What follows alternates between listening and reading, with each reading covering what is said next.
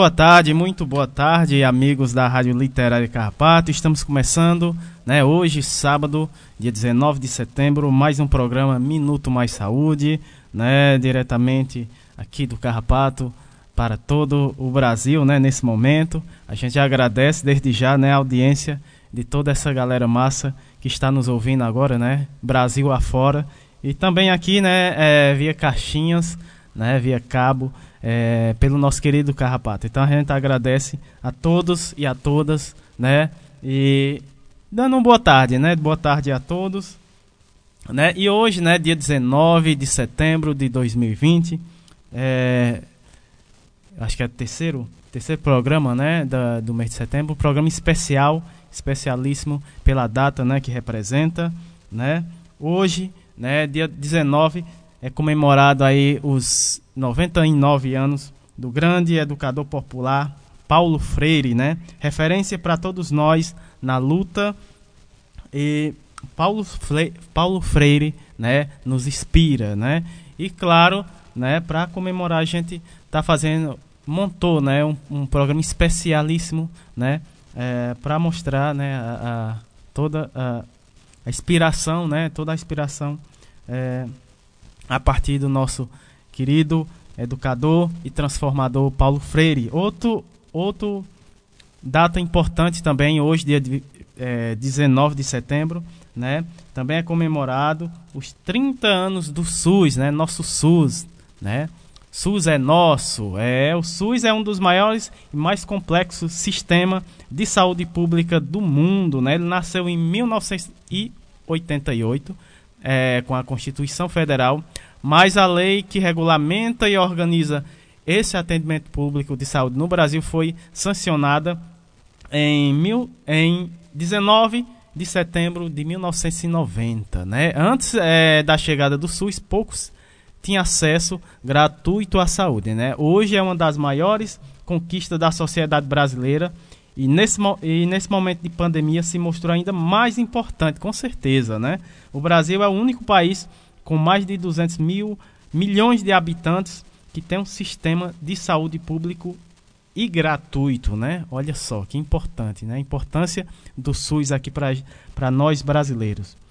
É, o SUS é para todos. Ele inclui desde o simples atendimento para avaliação da pressão arterial até um transplante de órgãos para toda a população, né? Sim, todos os brasileiros utilizam os serviços do SUS, né? Toma vacina no posto, tem acesso a, medica a medicamentos gratuitos, bebe água potável, né? Foi atendido na UPA, sofreu um acidente e é, foi atendido pelo SAMU, recebeu um, um agente de saúde na sua casa, teve acesso aos testes rápidos de é, HIV e ISTs ou e, e os tratamentos, recebeu anti, antídotos para os animais peçonhentos, né? compra alimentos em supermercado, lanchonetes e restaurantes. Pois é, todos esses serviços, seja de fiscalização, vigilância, regulamentação ou atendimentos, são ofertados e feitos pelo SUS, né? Viva o nosso SUS, viva o nosso SUS, né? Vamos lutar aí é, pelo nosso SUS, né? Somos todos SUS. Com certeza. Pois é, esse é o nosso programa Minuto Mais Saúde, especialíssimo, né? Uh, comemorando aí os 99 anos, nosso grande educador Paulo Freire, também, né, é, registrando os 30 anos do nosso SUS. É, o nosso programa está especialíssimo, né? Ah, já, né, a gente já mandando um abraço aqui, né, para Érica Formiga já está a postos, né, aqui, está em sua casa, mas estamos juntos aqui no programa. Também um abraço, um abraços, né, para Simone Leite, também está aí com a gente hoje, né? Um abraço também para Patrícia Silva também, a Simone Leite, que é do SUS na Rua, Movimento SUS na Rua, importante movimento aí em defesa do nosso SUS. Também a Patrícia Silva, da rede Humaniza SUS, também são parceiros aqui do nosso programa, né? E mandar um abraço, um abraço especial para toda essa turma aí que está com a gente, né? Uh, uh, falar aqui dos nossos convidados de hoje, né? Um programa especial, convidados especialíssimos também, né? Hoje, é, no primeiro bloco, a gente vai ter a participação aí, mais uma vez, né? Eu que falei para ele que ele já é de casa, né? e com certeza, né? O Dr. Ricardo Cecim, né, da Universidade Federal do Rio Grande do Sul, vai estar com a gente, né? É, falando sobre temas de dobradiças, né? A gente vai saber o que é temas de dobradiça o nosso grande amigo, o Dr. Ricardo Cecim, que vai falar daqui a pouco no nosso programa. Também vamos ter, né, o escritor e educador Joel Mi Pinho, né? Ele que vai estar aqui mais uma vez no nosso programa. A gente agradece mais uma vez, né, a sua participação, a sua contribuição aqui no nosso programa. Ele vai falar sobre a educação popular e a Semana Freiriana do Cariri, né? Rumo ao centenário uh, de nascimento de Paulo Freire. É, também vamos ter aqui nosso grande amigo Manuel Leandro, né? Um abraço para Manuel, toda a, turma lá da comunidade do Chico Gomes. É, é, grande educador popular, o nosso amigo Manuel Leandro. Ele vai falar sobre a educação popular na comunidade do Chico Gomes. Né? Segundo bloco a gente vai ter é, com o tema né? saúde e bem-estar. A gente vai ter a participação também lá do, direto do Chico Gomes, né? Essa galera massa lá do Chico Gomes. O Ivonildo Santos e a Ana Floresta Ninha, um abraço para toda essa galera. Eles vão falar sobre as mesinheiras do pé de serra e resgate da tradição popular. Né? No terceiro bloco, momento de reflexão, ah, vamos ter aí né, a fala do coletivo Urucongos de Artes. Né? Vamos falar um pouco o que é o coletivo Urucongo de Artes lá da comunidade do Chico Gomes. Também vamos ter a participação aqui da narradora de história, a Beth Elizabeth Pacheco, né? Era uma vez o príncipe Ribamar da Beira Fresca, né? Da Beira Fresca. Esses são os nossos convidados de hoje, né? Nesse programa mais que especial. Então você que está aí, né? Com a gente, chama uh, mais aí, galera, para curtir esse programa que é que está muito bacana, né? E vai ser muito especial hoje, que é uma data especialíssima. O nosso programa foi feito para você, né? É, ouvintes aí do nosso programa Minuto Mais Saúde. Então fique com a gente, né? É, já já a gente volta é, com essas falas né, inspiradoras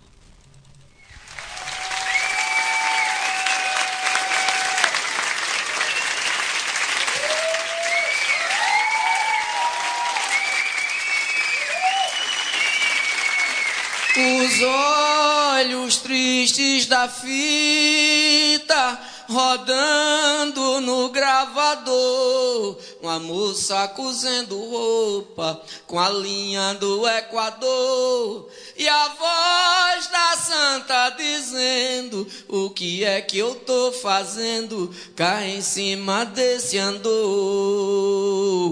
A tinta pinta o asfalto, enfeita a alma motorista, é cor na cor da cidade, batom no lábio nortista. O olhar vê tons tão sudestes e o beijo que vós me nordestes arranha-céu da boca paulista.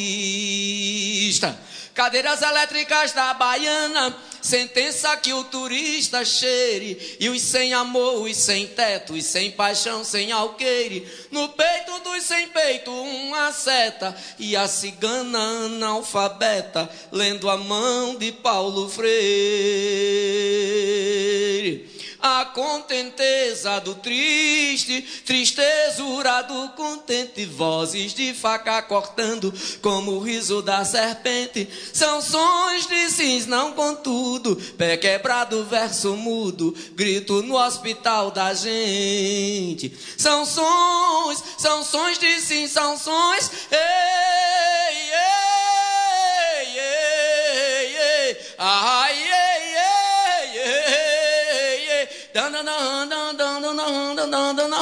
耶 São sons, são sons de cis, não, não, não, não, não, não, não, sons. Catolé do Rocha, praça de guerra. Catolé do Rocha, onde o homem bode berra. Catolé do Rocha, praça de guerra. Catolé do Rocha, onde o homem bode berra. Bar, bar, bar, bar, bar, bar, tem uma bala no meu corpo. Bar, bar, bar, bar, bar, bar, e não é bala de coco. Bar, bar, bar, bar, bar, bar, tem uma bala no meu corpo. Bar, bar, bar, bar, bar, bar, e não é bala de coco. Catolé do Rocha, praça de guerra, Catolé do Rocha, onde o homem bode berra. Catolé do Rocha, praça de guerra, Catolé do Rocha, onde o homem bode berra. São sons, são sons, são sons,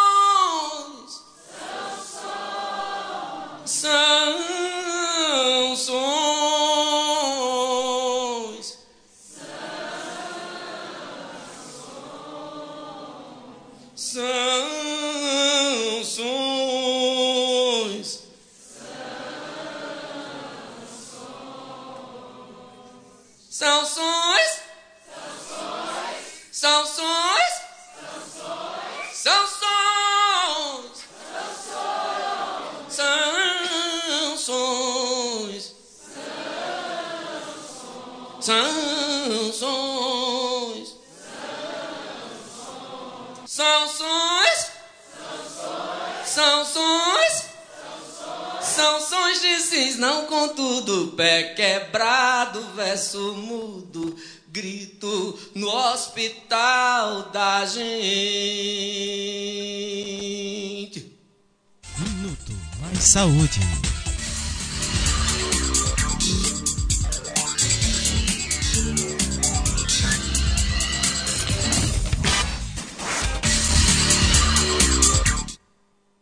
Pois é, estamos de volta aqui, né? Depois dessa linda música Beradeiro, do Chico César. Estamos de volta aqui no nosso programa. É, também é, saudar aqui, né? As nossas agentes comunitárias de saúde, em especial a nossa poesia, poetisa, né? Tá sempre aqui no nosso programa, vez, vez ou outra ela está aqui no nosso programa participando. A Ana Lúcia, né? Também a sua irmã Rita de Cássia, a Edinalva, aqui né, na Vila Nova e, e a nossa agente de saúde né, aqui é, do nosso sítio Belo Horizonte, nosso sítio Carrapato, a Ana Cláudia, que está na escuta aqui do nosso programa. Um abraço para todas as agentes comunitárias de saúde, né? Importantíssimas. É, mandar um abraço também, um abraços, né? Um abraços para toda ah, o pessoal de Natal, né? Na Paraíba também, Blumenau, Porto Alegre, Campina Grande. Eita, menino, que hoje tá, hoje tá é bom, né? Programa especial e a gente agradece toda a audiência né, dessa turma massa que nos acompanha, né? Desde sempre, né? No nosso programa. Ah, e agora, né? A gente vai ter a fala, né? Importantíssima ah, da grande educadora, né? Ana Maria Freire, né? A companheira do Paulo Freire, né? Ela que tirou um tempinho, né? Tirou um tempinho aqui para participar do nosso programa e a gente agradece, né, demais a sua mensagem. Ela vai passar uma mensagem aqui pra gente e a gente agradece demais a sua participação aqui no nosso programa, né? Trazendo essa mensagem do Paulo Freire. Ah, desde já a gente agradece, também agradece a Simone, a Simone Leite, né? Que fez essa ponte com a Ana Maria. E, e é isso aí, né? Ah, todos unidos, né? trazendo essa força ah, através da inspiração do nosso grande educador Paulo Freire. Seja muito bem-vindo aqui ao nosso programa, é, Ana Maria Freire. Quero falar com a Érica não só com ela, com todos os ouvintes dela da Rádio Literária Carrapato. O nome por si só já é um nome muito inventivo, muito criativo, muito que nos faz pensar, muito que nos faz refletir. E isso lembra o educador que hoje vocês homenageiam, o meu marido Paulo Freire, que se vivo estivesse, completaria nesse 19 de setembro 99 anos de idade. Vida que ele dedicou quase todo. Viveu até os 75 anos, trabalhando em prol da dignidade das pessoas em prol da tolerância que um deve tratar o outro, mas, sobretudo, com muito amor. Paulo foi um homem que dizia: para mim é muito fácil amar povos diferentes, de outras regiões, de outras crenças. Para mim é muito fácil. Então, se Paulo hoje estivesse aqui, ele iria dizer palavras de amor a vocês. E se vocês querem realmente conhecer e curtir quem é Paulo Freire, o que ele fez por esse país, é preciso ler a obra dele. Comecem a ler a obra, não só resumos, comentários ou citações dele em outros em outros meios de comunicação. O que é importante é ler. É ler e, sobretudo, ler a obra de Paulo Freire. Para vocês que estão aí no sertão do Ceará e que querem, que dão aulas, eu recomendo. Comecem com a Pedagogia da Autonomia, que é o livro que pode lhe dar muita luz, muita visibilidade do seja o ato de educar. Meu grande abraço e obrigado pela homenagem ao meu marido no dia dos 99 anos dele.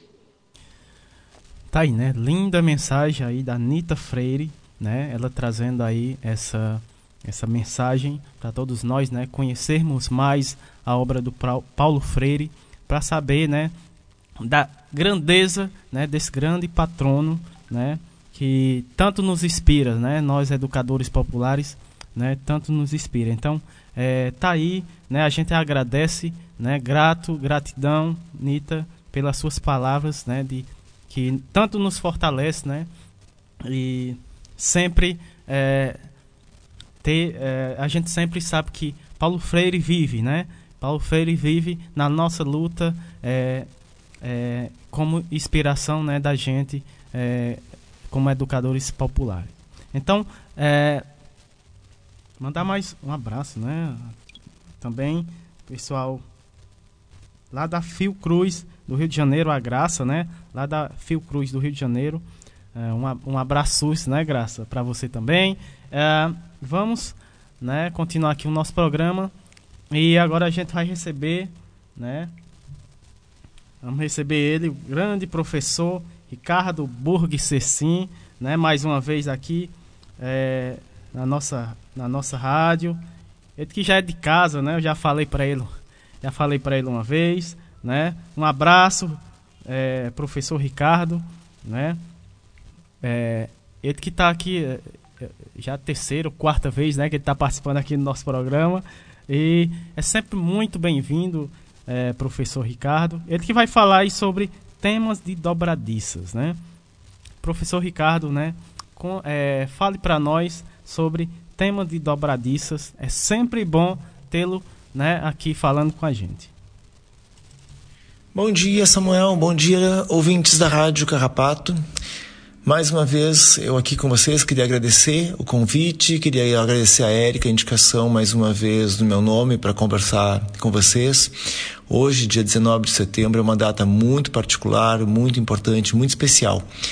Para quem é, como eu, da área da educação e ensino da saúde, que reúne os campos da educação e o campo da saúde, hoje a gente lembra de dois aspectos. Dia 19 de setembro é o dia de comemoração, ou o dia da aprovação, comemoramos a aprovação da Lei Orgânica da Saúde, que foi aprovada em 19 de setembro de 1990 e é a lei que diz como implementar aquilo que nós aprovamos na Constituição Federal de 88. A Constituição é de 88 e a lei orgânica é de 1990.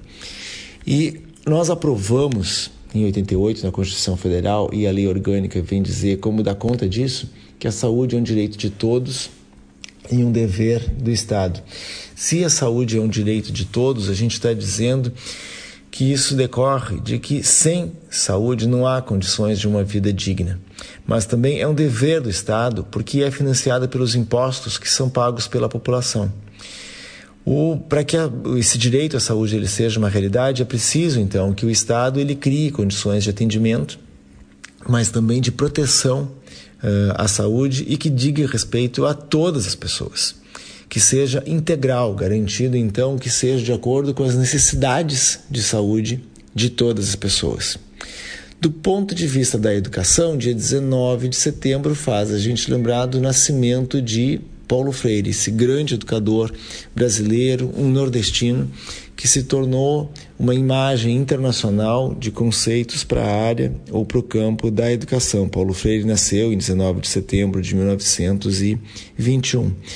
E quando a Érica me pergunta qual aspecto eu gostaria de tratar, convidado a estar outra vez no momento saúde da Rádio Carrapato, que aspecto eu gostaria de trazer para pensar uh, Paulo Freire? E eu disse: me interessa os temas de dobradiça.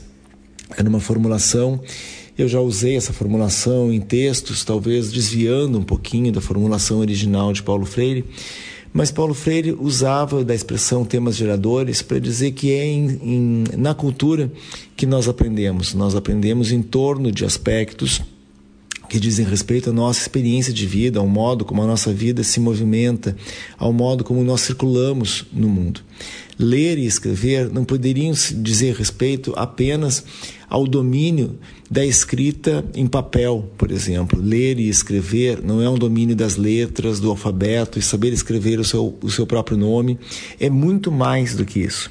Ler e escrever também é a capacidade de ler e escrever o mundo. Por isso, uma expressão usada, temas geradores, tem e deve, deve ter essa noção de gerar conhecimento, de gerar saberes, de gerar a maior apropriação daquilo que há por conhecer e saber uh, no mundo. Quando a gente fala de ler e escrever, então não só o alfabeto, mas ler o mundo e escrever o mundo.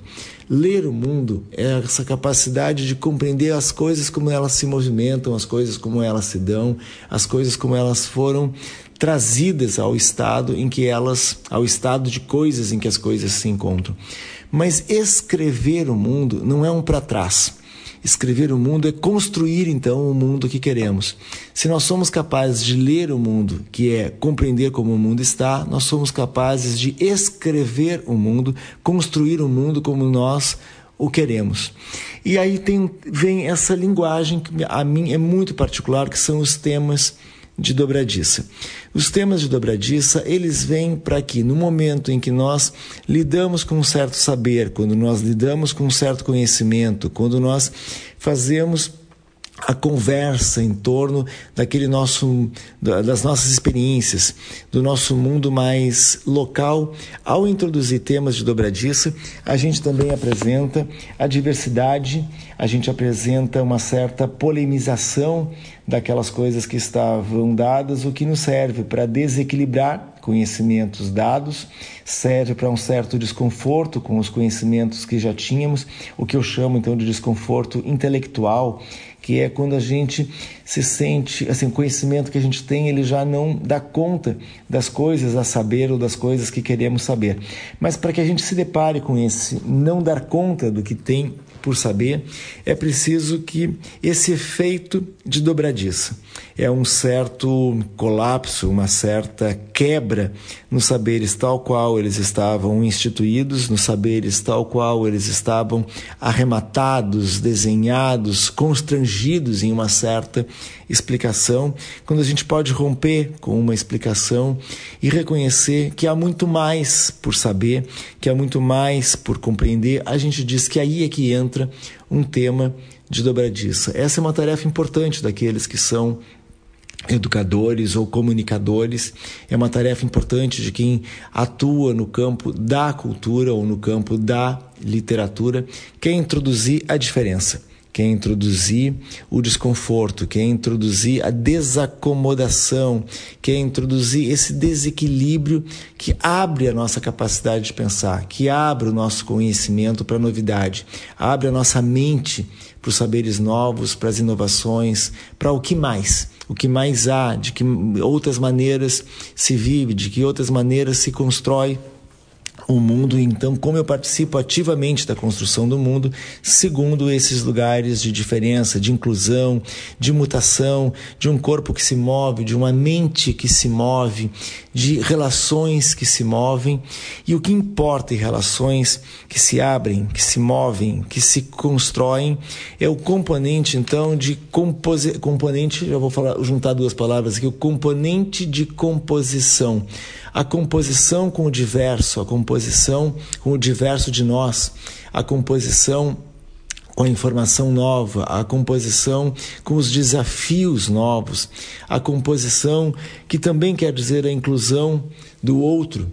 Paulo Freire mesmo dizia que uh, não é possível que a gente seja sem que o outro seja. Não é possível que a gente construa sem a construção com o outro, sem a construção inclusiva, sem o pertencimento, sem as redes de conversa, de produção, de participação. A palavra rede é uma, é uma palavra mais do contemporâneo, é uma palavra mais nova, mas as redes, a noção de rede, ela traz esse aspecto, ela traz esse componente uh, da troca, da interação, do compartilhamento.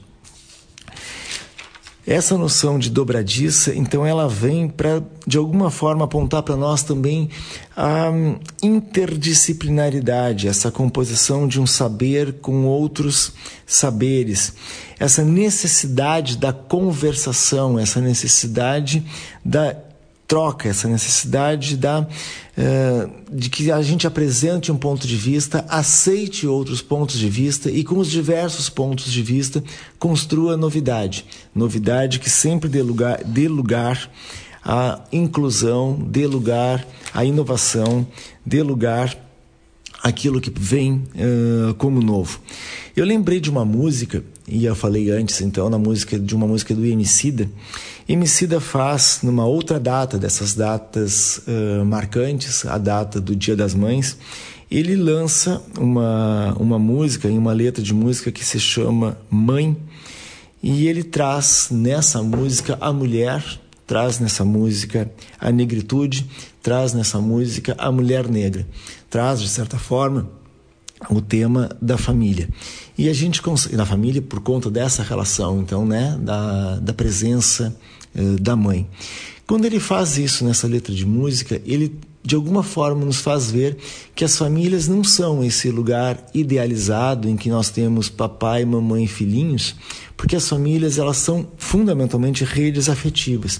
Redes afetivas em que a gente vai experimentar muitas vezes o sofrimento ou as dificuldades, mas a gente vai experimentar os apoios, a gente vai experimentar o suporte que, faz, que damos uns aos outros.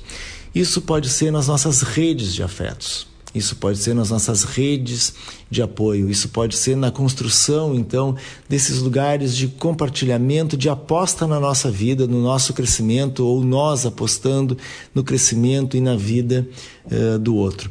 Esse receber apoio, suporte à produção da nossa vida e esse colaborar com o suporte, o apoio à vida do outro, vem para compor no diverso, para compor na diversidade a existência, a afirmação uh, da vida. E ele traz essa mulher negra, de certo modo, lembrando os sofrimentos das populações negras e lembrando o sofrimento das mulheres e como sair dessa e como compreender que esse lugar não é um lugar do tipo um destino que não se muda ou um destino que não se uh, que não se altera.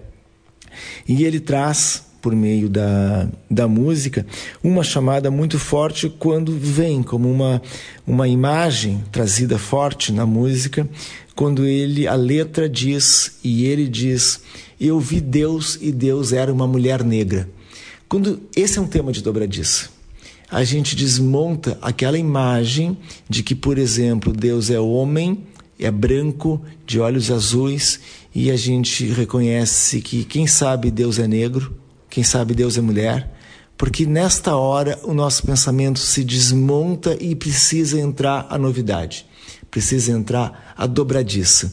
Não é uma linha reta, não é uma tábua reta, o conhecimento são essas dobradiças que desafiam, que desconfortam, que colocam uma dúvida, que convocam os afetos, que convocam o pensamento, que convocam um certo, um certo, uma certa vibração, uma certa tensão no nosso corpo. Hum, vá que não é assim. Quem sabe são outras coisas. Então, o conhecimento não é algo que vem e preenche um buraco que nós temos. O conhecimento quase abre um buraco ou abre um vazio em que então a gente vai e ousa na construção, na produção, na invenção, na composição de redes de afeto, de redes afetivas, de redes de apoio uns aos outros não para estar, permanecer, ficar, entrar para dentro de si mesmo, mas para que essas redes sejam rizomas, se espraiem, se espalhem, vão enganchando novas pessoas, novas colaborações, em que a gente vai produzir então uma vida mais interessante, mais instigante, mais ousada, mais vibrátil, mais pulsante, mais uh, coração. Então, nesse momento em que a gente se depara com eu tinha uma imagem de Deus, homem, branco, olhos azuis, e eu digo, Deus é uma mulher negra. Isso muda tudo. Isso muda tudo e desafia faz pensar, faz se recolocar, faz tomar para si um corpo que vai se atualizar, que vai mudar, que vai construir e que talvez vá então com dificuldades ou até com alguma dor ou com algum sofrimento, mas inventar vida, produzir vida, construir vida. Quando ele faz isso com a música, isso ajuda a gente a pensar que a palavra música, ela vem junto com uma, a construção dessa palavra, vem com a palavra musa, e a gente pode pensar a mãe como a musa, mas a mãe como a música, e a música tem esse poder.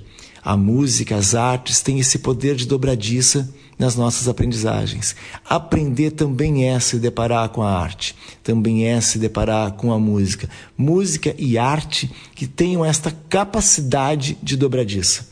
A música e a arte que não tem essa capacidade de dobradiça não são a mesma música musa ou a mesma música mãe que quer crescimento, que quer projeção, que quer um corpo forte. Toda mãe quer que o seu, do seu filho um corpo forte, um corpo em desenvolvimento, um corpo em crescimento. Essa mãe não precisa ser aquela mãe que está na família. Mãe também é uma imagem. Mãe é essa potência de cuidar, de curar, de fazer crescer. Mas isso não é necessariamente uma pessoa. Isso é, eu vou usar uma palavra que talvez não seja tão familiar a todos, a palavra devir. O devir quer dizer um modo de estar no mundo, de convocar as relações Uh, no mundo. Esse devir mãe é o devir do cuidado, é o devir do, do crescimento, do desenvolvimento.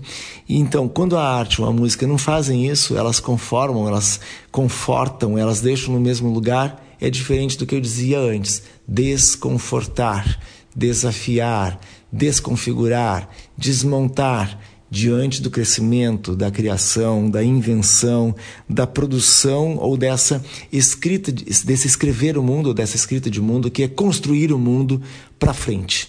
Ler o atual e construir o atual, ler o atual com a, como é que estamos e construir o atual para onde nos movemos, para onde nos deslocamos, o que nos interessa produzir como mundo, como realidade, como encontro, como afeto.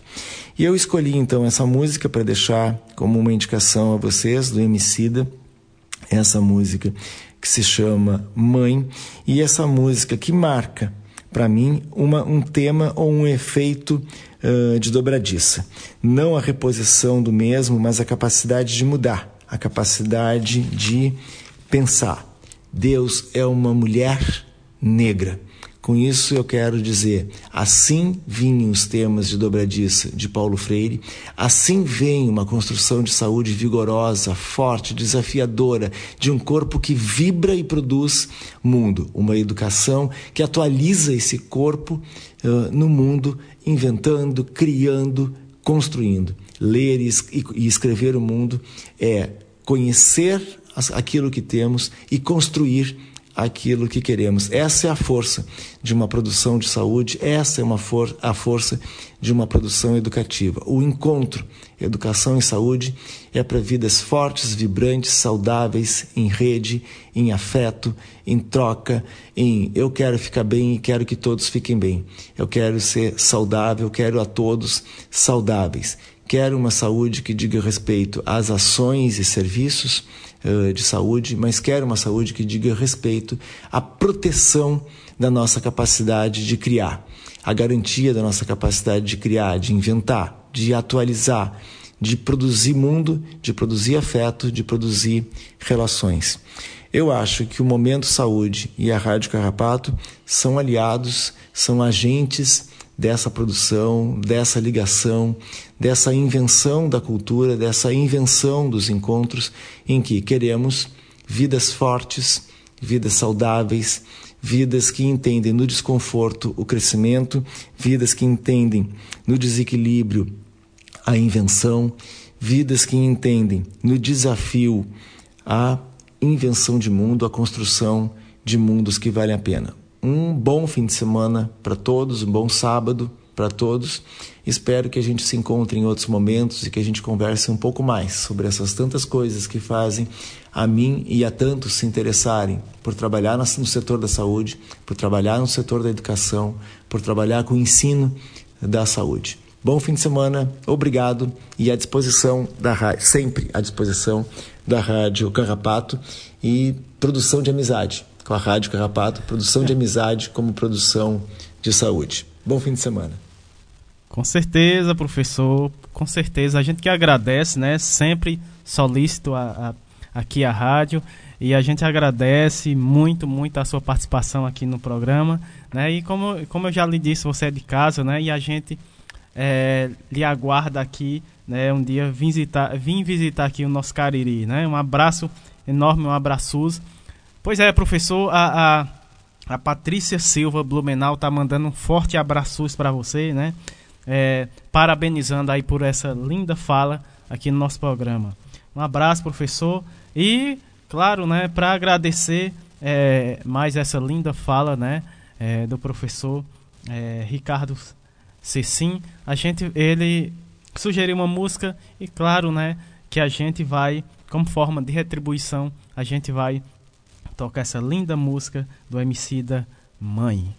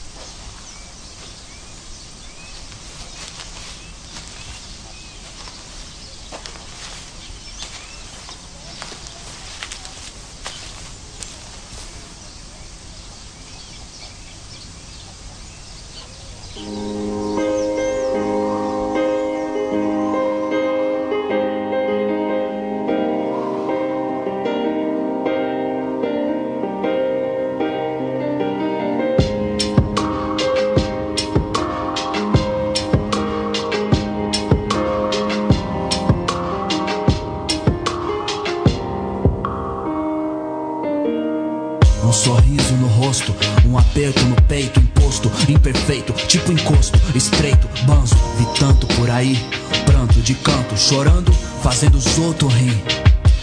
Não esqueci da senhora, limpando o chão desses boy, cuzão. Tanta humilhação não é vingança, hoje é redenção. Uma vida de mal me quer, não vi fé profundo, vê o peso do mundo nas costas de uma mulher. Alexandre no presídio, eu pensando em suicídio aos oito anos, moça. De onde cê tirava força? Orgulhosão de andar com os ladrão, trouxa. Recitando mal com ex, sem coragem de lavar uma louça. Papo de quadrada, doze, madrugada e pose. As ligação que não fiz, tão chamando até hoje.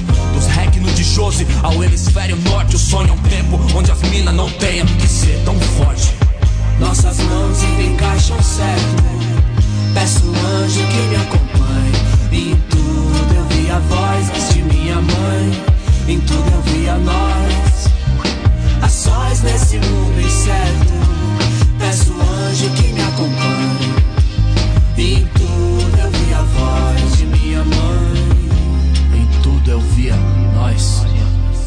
Outra festa, meu bem, tipo Orkut. Mais de mil amigos e não lembro de ninguém. Grunge, Alice in Chains, onde ou você vive Lady Gaga ou morre Pepe e Neném. Luta diária, fio da navalha, marcas várias, senzalas, cesáreas, cicatrizes, estrias, varizes, crises, tipo Lulu, nem sempre é soul easy, pra nós punk quem amamenta enquanto enfrenta a guerra, os tanques, as roupas sujas, vida sem amaciante, bomba a todo instante, num quadro ao léu, que é só enquadro e banco dos réus, sem flagrante. Até meu jeito é o dela. Amor cego escutando com o coração a luz do peito dela. Descreve o efeito dela, breve, intenso, imenso, a ponto de agradecer até os defeitos dela. Esses dias achei na minha caligrafia tua letra e as lágrimas molham a caneta. Desafia, vai dar mó treta quando disser que vi Deus. Ele era uma mulher preta.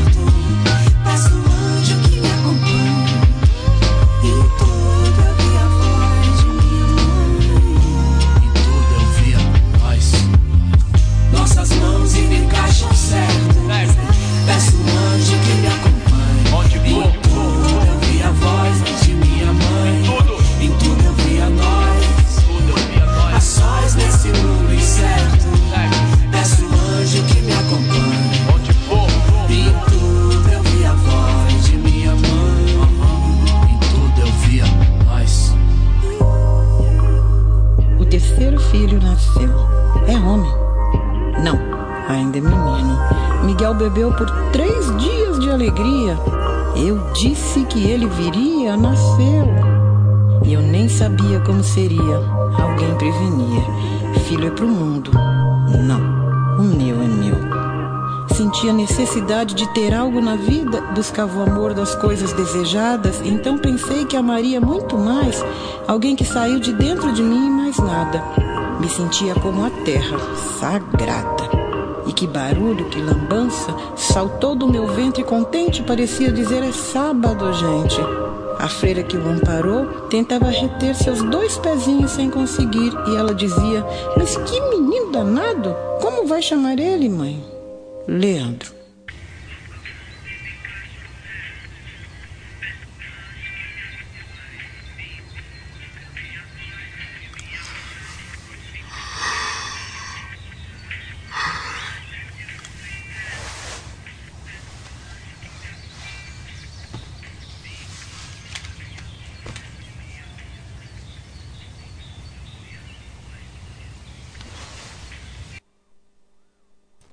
Tá aí, né? Linda música do MC da música do Emicida, né? Mãe, né? Essa foi a indicação do nosso querido professor Ricardo Cecim, que está nos escutando nesse momento, né? Um abraço, professor, professor Ricardo.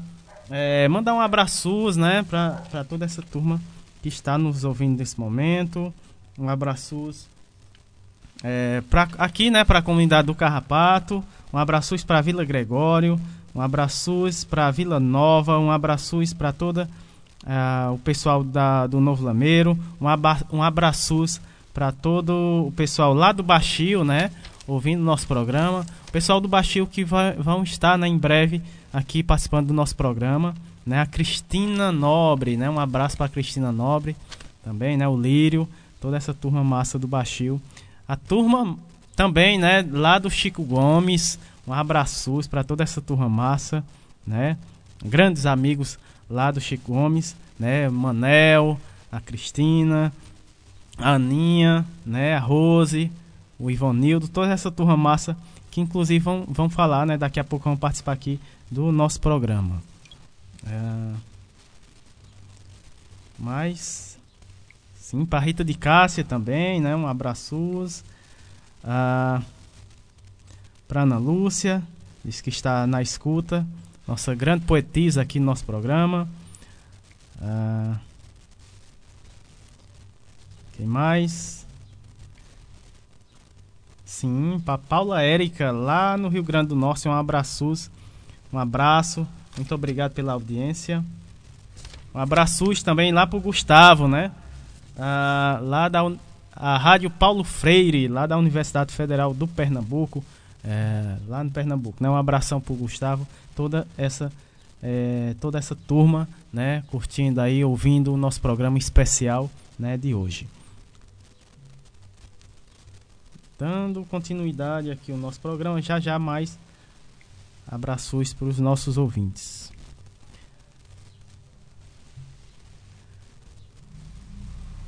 É, a Érica falando aqui. Sim, Érica. Nosso próximo programa, né? Dona Iraci e Peninha. Eita, que coisa boa. Pronto, agora dando prosseguimento, a gente vai, né, ter a honra de receber mais uma vez aqui no nosso programa o escritor e educador Joel Mipinho, né? Ele vai falar sobre a educação popular e a Semana Freiriana do Cariri, rumo ao centenário de nascimento de Paulo Freire, né? Seja muito bem-vindo aqui mais uma vez ao nosso, ao nosso programa. Muito boa tarde, Oami.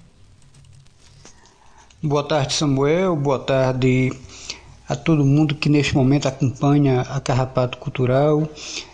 Prazer grande mais uma vez estar aqui com vocês. Eu sou Joel Mirpinho, sou educador, gestor social, escritor e atualmente diretor-geral da Escola de Políticas Públicas e Cidadania Ativa, uma organização da sociedade civil que tem sede aqui na cidade do Crato e que, dentre outras coisas, desde 2011 realiza um evento que já ganhou dimensão nacional, que é a Semana Freiriana do Cariri.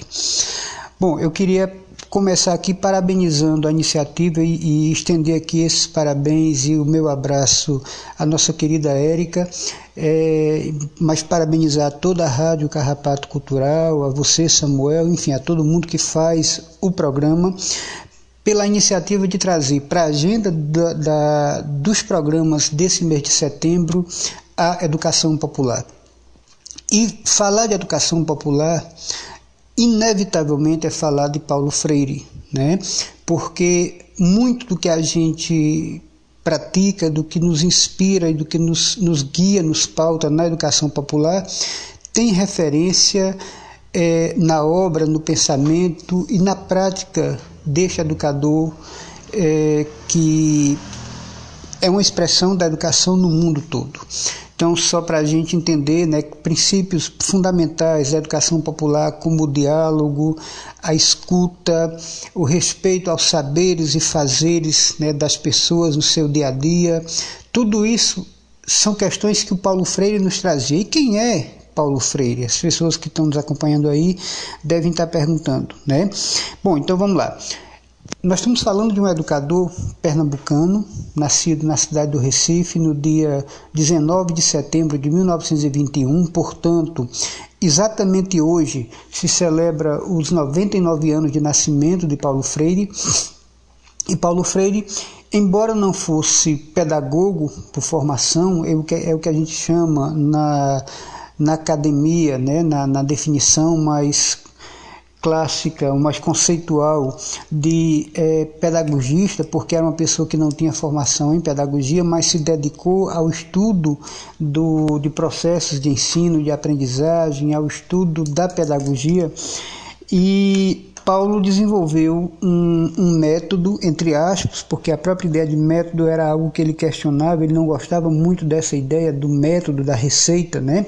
Mas Paulo desenvolveu um jeito de alfabetizar, de educar as pessoas, principalmente na alfabetização de adultos, que partia de alguns princípios fundamentais, que era o princípio exatamente aqueles que eu falava agora há pouco, né? do diálogo, do respeito à, à história de vida das pessoas, da escuta dessas histórias de vida, e ele partia do que o próprio Paulo Freire vai chamar de universo vocabular, ou seja, do, do universo de palavras que as pessoas tinham no seu dia a dia.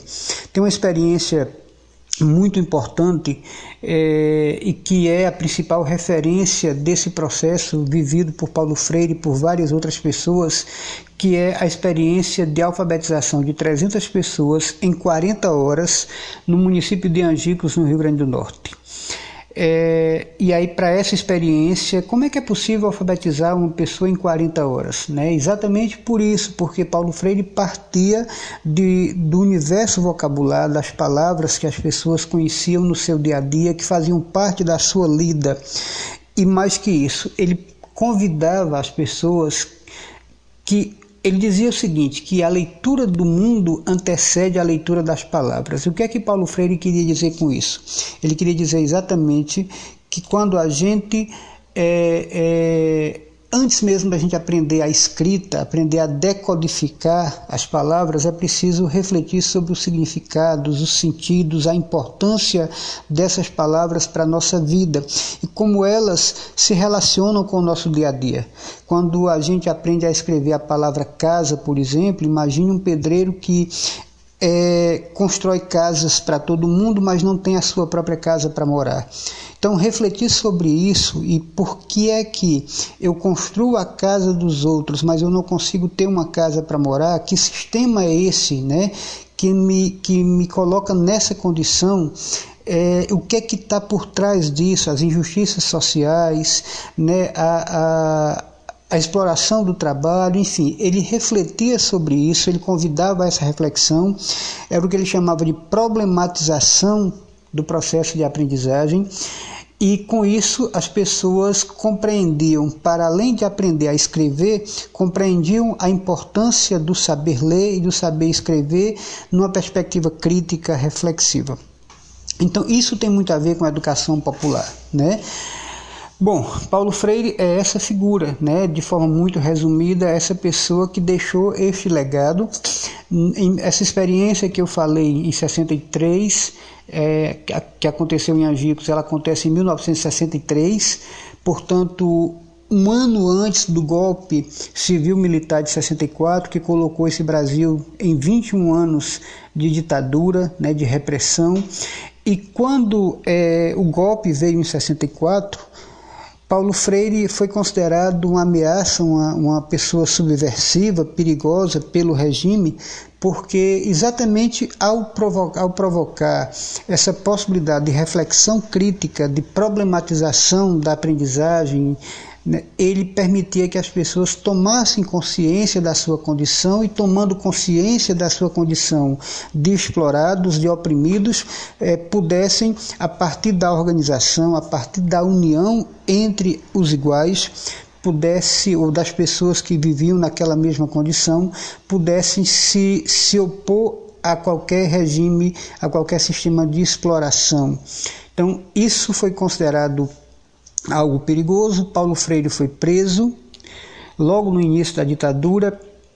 e na sequência ele foi exilado, ele foi mandado, foi obrigado a deixar o Brasil e viver em outros cantos e passou por vários países, passou pelo Chile, passou pela Suíça, passou pelos Estados Unidos, passou por vários países do continente africano, sempre semeando, sempre deixando esta é, esta contribuição para a educação, para uma educação que não está preocupada apenas com o ensino dos conteúdos, mas que vai muito além disso. Uma educação que procura é, dialogar com as pessoas, que respeita os saberes e os fazeres do dia a dia, e tudo isso a gente vai trazer para a educação popular. Na verdade, a educação popular e Paulo Freire estão umbilicalmente ligados, estão fortemente ligados, porque bebem da mesma inspiração, da mesma fonte, que é a crença de que, como Paulo, o próprio Paulo Freire dizia, não há saber mais nem saber menos a saberes diferentes, que se complementam, que se integram, que se fortalecem é, a partir do diálogo, a partir da escuta, a partir da troca, da, de, dessa partilha, dessa comunhão de saberes e fazeres. Bom, é, aqui no Cariri, a gente realiza, através da Escola de Políticas Públicas e Cidadania Ativa, que é essa organização da qual eu faço parte, como eu disse na apresentação, a gente realiza a cada dois anos um evento chamado Semana Freiriana do Cariri. O Freiriana é uma referência a Paulo Freire, é um evento que não é um evento sobre Paulo Freire especificamente, mas ele se inspira, ele tem base é, no pensamento, na obra, na amorosidade, na criticidade de Paulo Freire, para a partir daí nós conversarmos sobre educação numa perspectiva mais ampla, mais alargada, entendendo que educação não é ensino. O ensino de conteúdos faz parte desse processo, mas a educação é algo muito maior. Os, os, africanos eles têm um provérbio que é muito interessante, eles dizem que é preciso uma aldeia inteira, uma comunidade inteira para educar uma criança. Isso vale para a criança, vale para o jovem, vale para o adulto, ou seja, a gente se educa é mutuamente, ninguém educa ninguém, também voltando aí a Paulo Freire, Paulo Freire também nos ensina isso, que ninguém educa ninguém, as pessoas se educam nesse encontro, nesse diálogo, nessa partilha. Então, esse processo de educação, que é uma troca, ele vai nos permitir é, também conversar, dialogar sobre os nossos dias, o nosso dia a dia, sobre os nossos desafios do dia a dia, sobre os problemas que nos afetam, sobre os nossos sonhos e ao fazer isso, a gente vai também transformando a realidade a partir de uma perspectiva coletiva. Então a gente realiza aqui no Cariri desde 2011 este evento que reúne pessoas de vários lugares do, do, do país e nós já tivemos a presença inclusive de convidados internacionais para conversar sobre a educação nessa perspectiva, nessa visão mais alargada, vamos dizer assim, né? É, a gente costuma dizer que o principal objetivo da Semana Freiriana é gerar desconforto de forma amorosa. Então a gente provoca, instiga a reflexão, a inquietação sobre questões do nosso dia a dia, questões nacionais, né? Neste momento que a gente está vivendo de forte ameaça à democracia, é preciso discutir, conversar sobre isso, né? Quem viveu um período de ditadura, de repressão, sabe o quanto isso é ruim é, para a vida coletiva e para as pessoas estão se opor né, a qualquer ameaça de ditadura que é como essa que a gente está vivendo agora, né, o tempo todo, um clima de tensão, é, direitos sendo retirados, direitos os mais diversos sendo retirados, é, censura, inclusive censura à imprensa. Nós estamos vivendo um, um, um clima de, de, de, autoritarismo muito intenso. Ter consciência disso é muito importante e Paulo Freire se preocupava muito com isso, porque sem essa possibilidade da crítica, do diálogo, da reflexão, a gente não consegue ter uma vida. É, é, segura, né, saudável. Não há vida saudável sem democracia. Isso é fundamental que a gente entenda. E a Semana Freiriana é um pouco esse espaço onde essas, esses encontros, esses diálogos acontecem. Bom, e aí, ano que vem, a gente vai ter aí a sétima edição da Semana Freiriana do Cariri. nós teremos também é, é, a celebração do centenário de nascimento de Paulo Freire. Vai ser certamente uma edição muito, muito especial. A gente já está começando a pensar como é que ela vai se desenhar. Ainda não tem uma programação definida. A gente está começando a refletir sobre isso. Esse período de pandemia em que a gente precisa estar é, nesse, nesse distanciamento físico, né? A gente não está podendo se encontrar fisicamente ainda para conversar mais sobre o projeto projeto, a gente já começa a fazer os primeiros diálogos, as primeiras reflexões de forma virtual, mas há duas ideias centrais é, para a edição de 2021. A primeira é, evidentemente, celebrar os 100 anos de nascimento de Paulo Freire e fazer isso trazendo para a semana, trazendo para essa edição, pessoas que conviveram é, com Paulo Freire, né, que tiveram algum contato, alguma experiência com Paulo Freire. Nós já temos aí vários nomes sendo pensados, mas estamos ainda nessa fase de articulação. A outra coisa que nós queremos trazer para a cena, para o espaço da Semana Freiriana de 2021, é essa perspectiva da educação popular, da educação popular em saúde, que é fundamental. Acho que a educação popular tem um papel muito importante para a gente é, entender melhor o funcionamento do Sistema Único de Saúde, saber quais são os nossos direitos, saber como é que a gente contribui para que esse sistema seja cada vez mais forte e assume a defesa dele, que tem suas dificuldades, nós sabemos disso, tem seus problemas, mas tem sido muito importante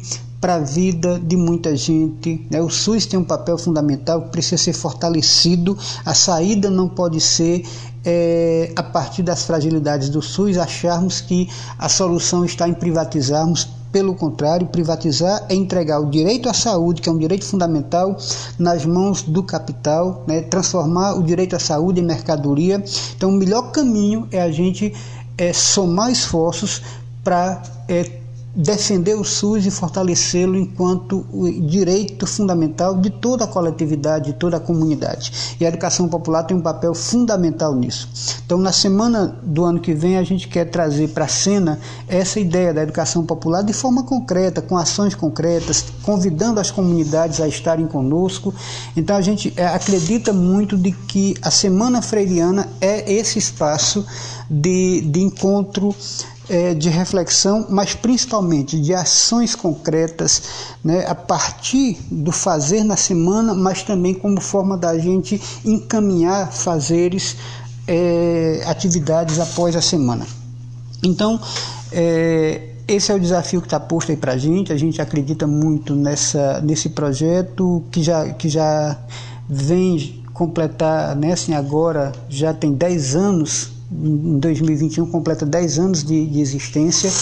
É uma jornada, é uma estrada já bem percorrida e eu queria aproveitar aqui para fazer o convite para a comunidade do Carrapato, mas para todo mundo que nos acompanha aí por várias partes. Já o, o, a rádio e o programa estão, estão correndo o mundo, a gente tem, tem acompanhado aí notícias de várias partes e pessoas que já estão acompanhando de perto essa iniciativa e convidar então todo mundo para estar com a gente em 2021 na sétima edição da Semana Freiriana do Cariri e na celebração dos 100 anos de nascimento de Paulo Freire. É isso, fica aqui o meu abraço muito especial e a gente vai seguir aí. Ainda vocês vão ouvir falar muito desse projeto. Acompanhe aí as nossas redes sociais. É só procurar no Instagram, no Facebook. É, é, procura Asconde, Assessoria de Comunicação. Ascom é Puca, tá? ou no nosso canal de vídeos lá no YouTube, Ibi Cariri, Ibi, é Cariri com K, enfim, a gente vai se, se encontrar certamente em outros momentos, a gente vai se, se, se esbarrar aí nessa caminhada conjunta, apostando que a educação popular Paulo Freire e Semana Freiriana são um tripé, fazem parte de um tripé fundamental para a gente seguir nessa caminhada. Um abraço muito especial para todos vocês. A comunicação popular que a Rádio Carrapato faz é outro instrumento fundamental nessa caminhada. Fiquem em paz, fiquem em casa enquanto puderem, quem puder, e a gente se encontra por aí. Um abraço grande, felicidades para todo mundo.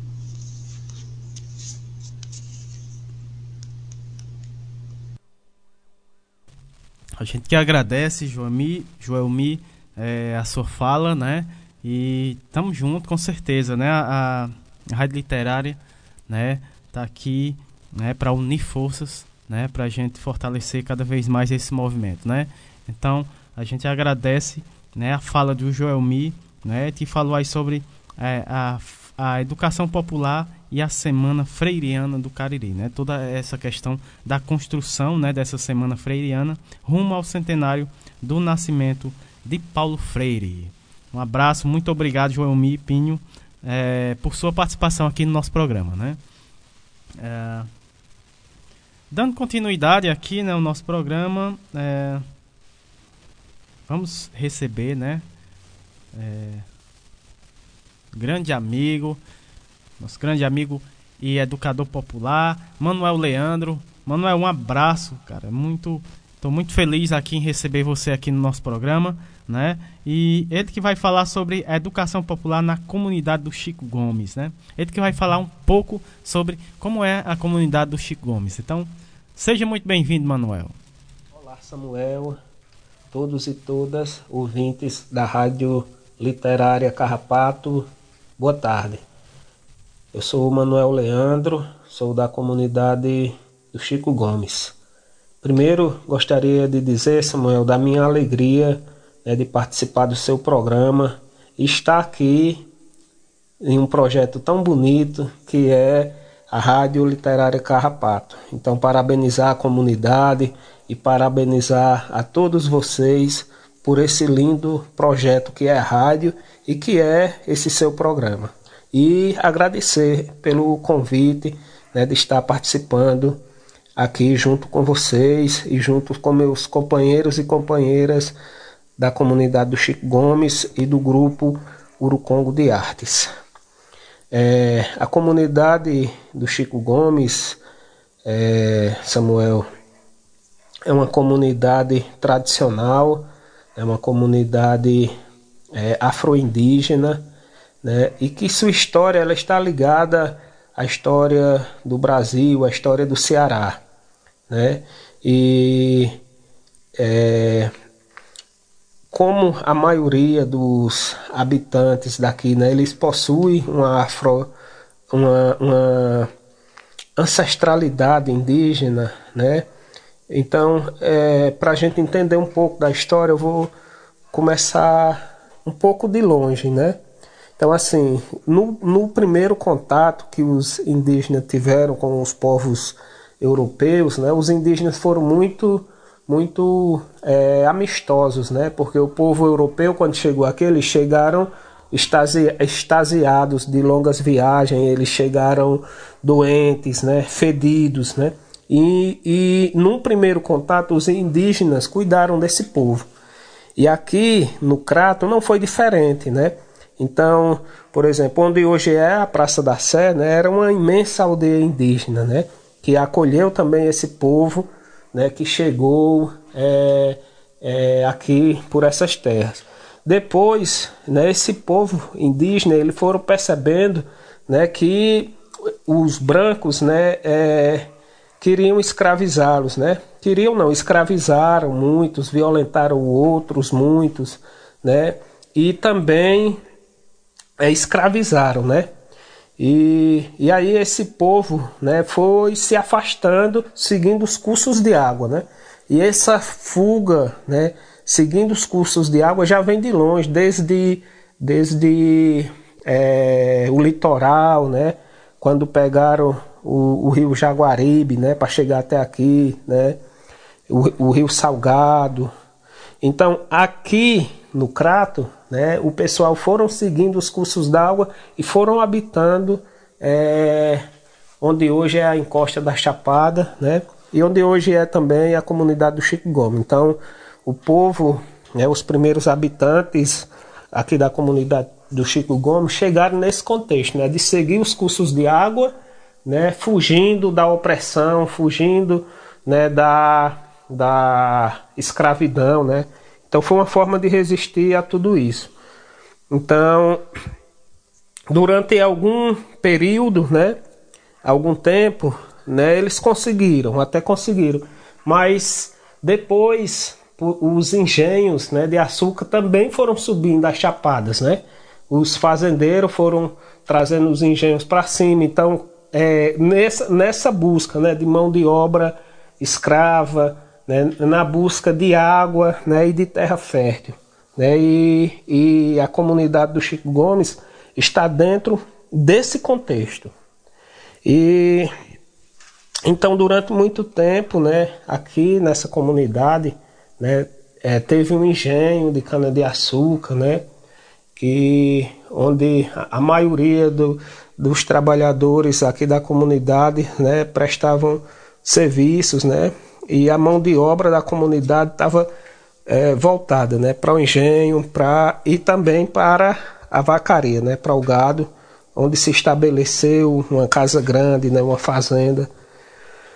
E durante muito tempo, né, o povo, né, emparedado, né? Então assim, veio de longe e quando chega nessa chapada é tipo como se não tivesse mais para onde ir. Então agora, né, é enfrentar essa situação simbolicamente, né? E depois, com o passar do tempo, né, a, a comunidade ela foi criando suas alternativas, né, para resistir a tudo isso, né? Aqui tem a, a banda Cabaçal dos Britos, né, que é uma das bandas cabaçais mais antigas do Crato, né? Eu, eu conversei com o mestre Antônio do Antônio Aniceto, ele disse que conheceu, né, a banda Cabaçal dos Britos, né, que to, tocava, por exemplo, foi a banda que tocou, né, as primeiras festas da Baixa Rasa, né? Há relatos também que essa banda tocou na inauguração da, da quadra bicentenário, né? E também o povo foram conhecendo é, é, as formas de lidar com a natureza, né, com os elementos da natureza, né, que é da, de onde vem né, o saber das, das meizinheiras né, aqui da comunidade. E depois né, de um longo período é, surge a Associação de Moradores, né? Então, o grupo de agricultores é, é, resolveram se organizar em torno de uma asso- associação, né, que isso já veio acontecer no ano de 92, né, 1992. E aí, né, esses agricultores e essas agricultoras né, começaram a dar os primeiros passos no sentido da organização. É tipo dizer assim, não, a gente veio um caminho, né? A gente vê um caminho é, fugindo da opressão, fugindo da escravidão, e agora a gente não tem mais como fugir, né? A gente tem que enfrentar tudo isso. Então é um pouco nesse nesse sentido, né? E aí começa as primeiras formas de organização, né? é, formal da comunidade, né? Antes tinha algumas organizações, por exemplo, nos mutirões, né? Que o pessoal fazia o que chamavam de adjunto, né? Para debulhar o milho, para plantar mandioca, né? Então, dentro desses adjuntos, né? Já era uma, um processo de organização informal. Mas aí quando se organiza formalmente, é tipo assim, nós vamos começar a enfrentar porque a gente não tem mais por onde fugir, a gente não tem mais como fugir, vamos enfrentar. Então, é, é, essa organização da, da comunidade, né, ela começa a animar, né, os jovens, começa a fazer as novenas, né, a liturgia, né, de, de ter a missa, né, quando começou a ter missa aqui na comunidade, né, era embaixo de uma árvore, né? E aí a associação começou a, a fazer alguns movimentos, né? E, é, organizar a quadrilha, fazer a festa de, da malhação do Judas, né? Então era uma forma da comunidade se encontrar, de, de se divertir, né? E um pouco enfrentando toda essa situação. Depois, enquanto a associação começa a luta pela, pela energia, né? Foi uma luta grande, pela estrada aqui na comunidade, né? Que interliga o Chico Gomes, o São Vicente e o Coqueiro. Então o pessoal aqui é, lutaram muito para conseguir né, essa interligação, né? Tiveram que, que dialogar com políticos, dialogar com fazendeiros, né, para que permitissem que abrissem as estradas, para que permitissem que, que é, é, pudesse se colocar energia na casa dos trabalhadores, das trabalhadoras.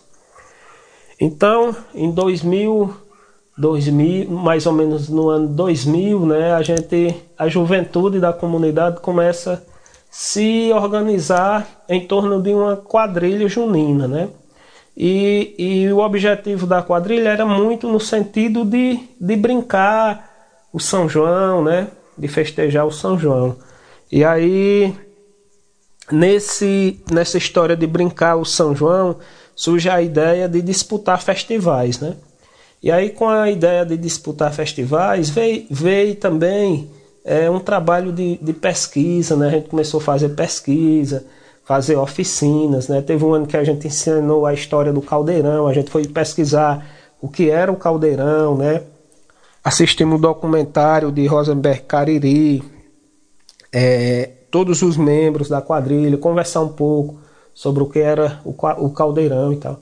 E aí, enquanto quadrilha, a gente começou a vencer festivais, mas assim, a gente fazia a quadrilha muito no sentido do brincar mesmo, da brincadeira e tudo. E ganhava os festivais, aí voltava todo mundo feliz, fazia a festa e tal, comemorava, né, e tudo. Mas no outro dia, gastava o dinheiro do prêmio aí com, com folia, né, que nem dizia o mais velho. Aí quando era no outro dia, a gente voltava para o mesmo problema da comunidade, né?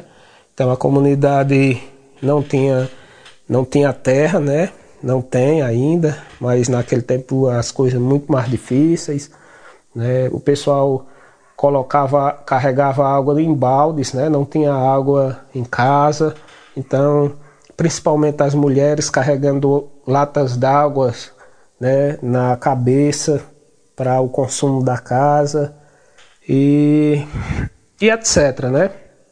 Eu queria dizer também que é, é, a comunidade, né, e aí dialogando mais uma vez com o Paulo Freire, né, ela possui é, o que a gente chama de, de conhecimento prévio, né? Ela possui um conhecimento prévio, né?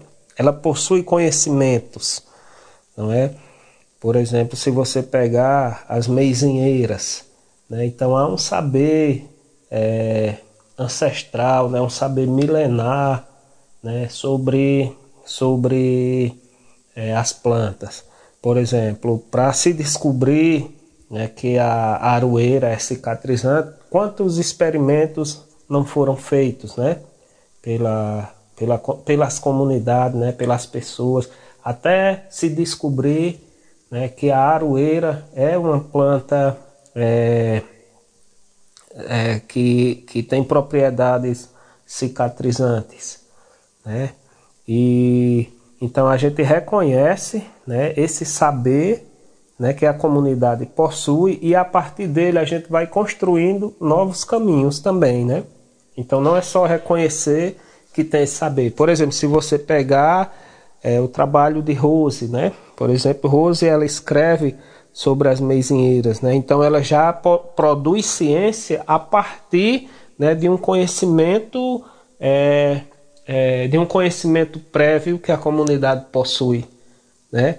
Se você pegar, por exemplo, Ana Maria, né? Ana Maria ela tem um trabalho de teatro, mas o trabalho de teatro que ela desenvolve na universidade é reconhecendo que a comunidade já tinha um trabalho teatral, né? através das contações de histórias, né? Que a própria mãe de, de Aninha já contava, né? E, e, e os nossos pais, né? Contavam histórias, né? Então é, reconhece, né? Que a comunidade ela já possuía né, a sua teatralidade já possuía um conhecimento sobre teatro e a partir daí né, você constrói o seu conhecimento, você constrói a ciência reconhecendo um conhecimento que a comunidade já possui.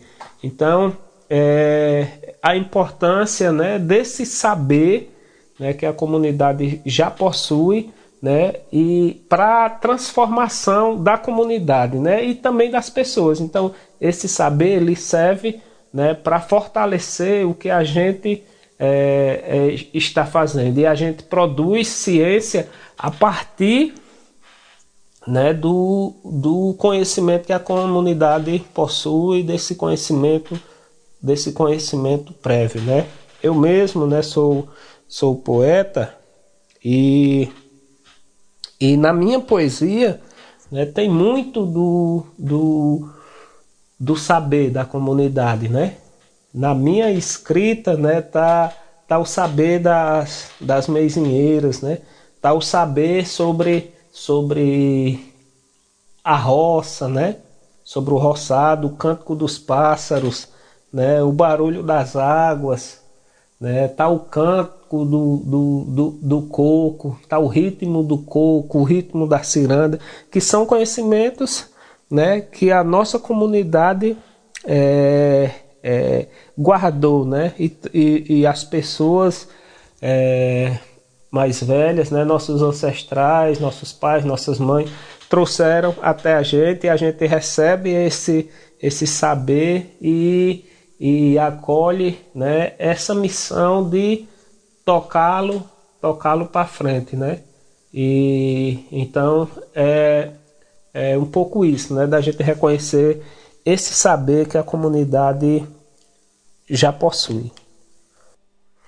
Então, a gente começou a perceber os problemas da comunidade e a gente começou a, a dizer: a gente precisa fazer alguma coisa, né? Para transformar. E é aí onde Paulo Freire ele entra na nossa vida, né? Porque ele diz que a educação ela é transformadora, né? Então, quando, quando e é libertadora. Então, quando a gente descobre, né, que a gente precisava fazer alguma coisa para transformar, né, a nossa realidade. E aí, Samuel, a gente começou a fazer um trabalho de volta, né? De volta, de olhar para trás, né, que foi o trabalho de memória. Né? Tem gente que diz que a gente tem que olhar para frente, caminhar para frente.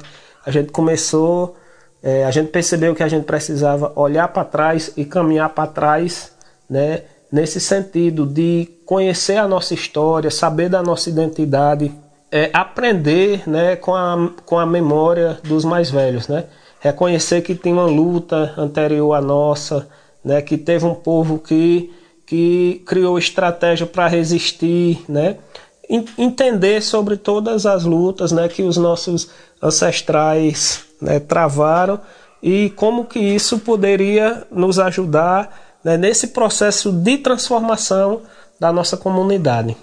Né, antigamente, quem, quem ouvia falar do Chico Gomes só ouvia falar por causa do engenho de cana-de-açúcar ou por causa da vacaria. Hoje, né, muitas pessoas que ouvem falar do Chico Gomes ouvem por causa do Urucongo, né? ouvem por causa da associação de moradores. E isso para a gente é motivo de muita alegria, por causa das meizinheiras também, né? Então isso já é um sinal de um processo de resistência, né? E um processo é, é, que, que alcançou é, vitórias, né? graças à organização desse povo. E, e aí nesse caminho de volta, né, é onde a gente faz a memória, né? Por exemplo, a gente vai conversar com as pessoas mais velhas da nossa comunidade. Então, nessa conversa com as pessoas mais velhas da nossa comunidade, a gente sabe de histórias, né? Por exemplo, de pessoas que foram é, que foram violentadas. A gente sabe de histórias de pessoas que resistiram, né? A gente sabe da história da banda Cabaçal. A gente descobre que teve um reisado, né? E, e aí a gente vai montando né, a história desse nosso, desse nosso lugar a partir da memória dos mais velhos né, que vão contando essa história. E aí também a gente descobre as canções, né? Que era que eles cantavam nos adjuntos, né? Como era que eles dançavam, né? O que era que eles dançavam. E nesse caminho de volta a gente vai encontrando, né? os grupos de reizado, a gente encontra a banda Cabaçal, a gente encontra o Maneiro Pau, a gente encontra é, é, as lendas né, da caboclinha, né? E, e aí a gente vai montando essa nossa identidade e a gente vai entendendo muita coisa que a gente não entendia até então. E é a partir dentro desse contexto que nasce o Urucongo, né? Como forma de fortalecer essa luta, né, que foi começada, né, pelos nossos pais, né, pelos nossos avós. Então, o Urucongo ele é um pouco isso. Então, é, é um trabalho né, árduo, é um trabalho que tem muitas dificuldades, você sabe né, que esse sistema ele tem todas as suas artimanhas, né? E, e, quem trabalha com a cultura popular, quem trabalha né, é, é, fazendo esse contraponto ao que prega esse sistema opressor capitalista, né? Ele, ele tem muitas dificuldades, né?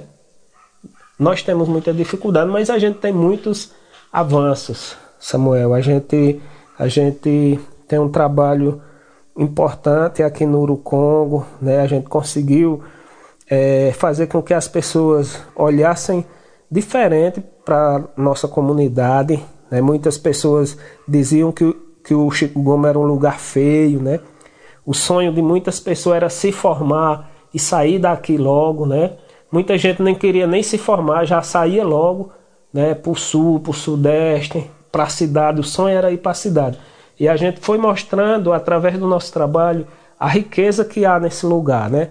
Aqui nós temos nascente de água, aqui nós temos habitat do Soldadinho do Araripe. Aqui a gente tem as trilhas, a Chapada do Araripe. Aqui nós temos o Urucongo, temos as meizinheiras, né?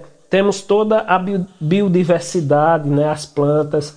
Nós temos as sementes crioulas. Então há uma riqueza muito grande aqui que a, ma a maioria das pessoas não percebia, né?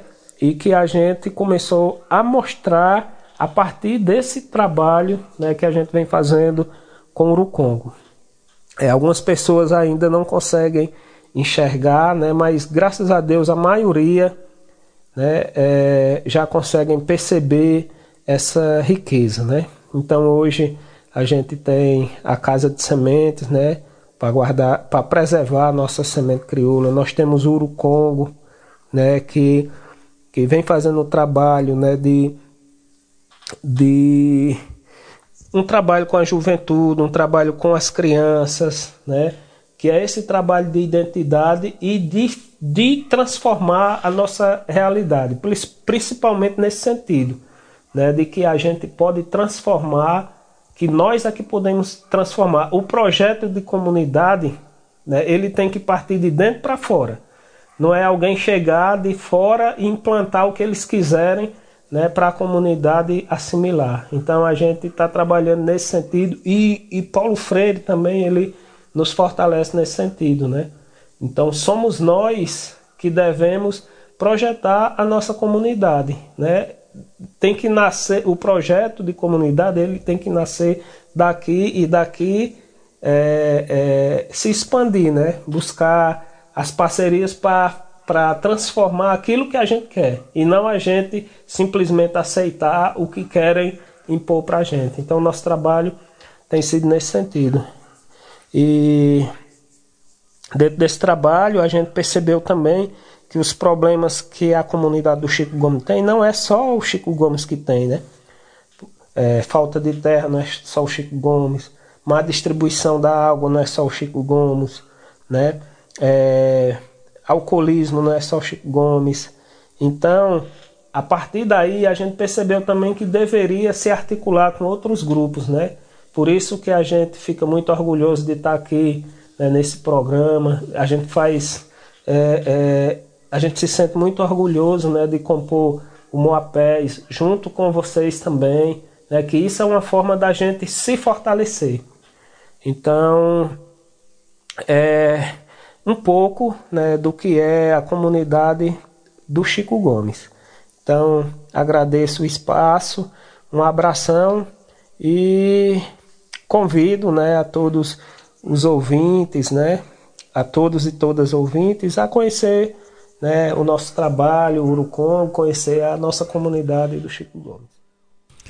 Tá aí, Manel, um abraço, Manel, lá no Chico Gomes. Ele mostrou aí um pouquinho, né? Ele falou um pouquinho sobre a comunidade aí do Chico Gomes, né? É, um abraço, tamo junto, Manel, né? Grande, grande liderança lá no Chico Gomes. Daqui a pouco a gente vai ter também mais fala, né, do pessoal lá do Chico Gomes. Vamos ter ainda o Ivonildo e a Aninha, né? Pois é, meu povo, falando em, em, no segundo bloco, então já vão separando aí uma caneta e um pedaço de papel, né, que a gente vai ter uma receita. A Aninha vai passar pra gente uma receita de lambedor pra tosse, viu?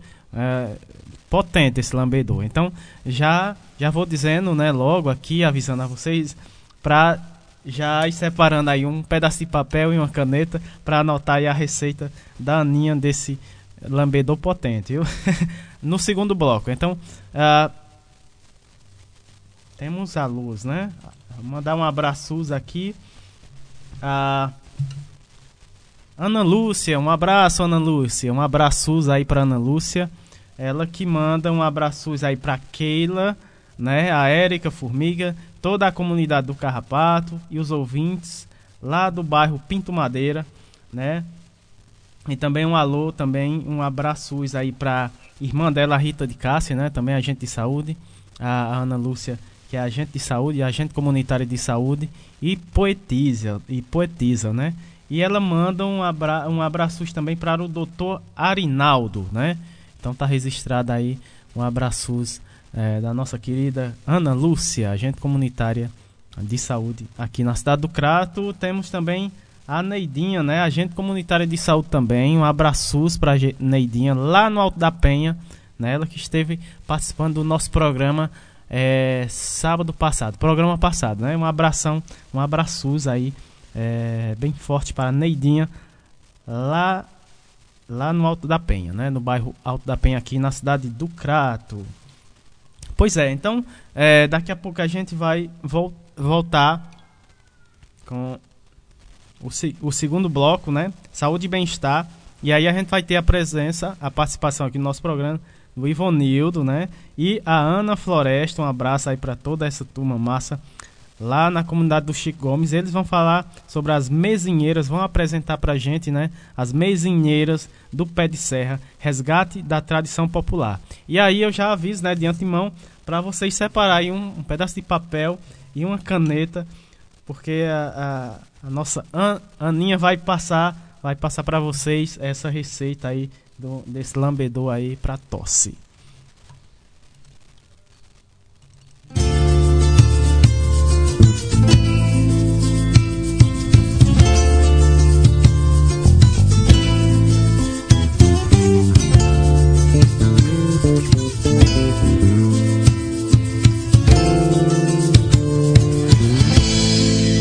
Procura boca a boca. Diga que a boca sou eu. Eu sou uma linda cabocla. Sou linda, sou feiticeira.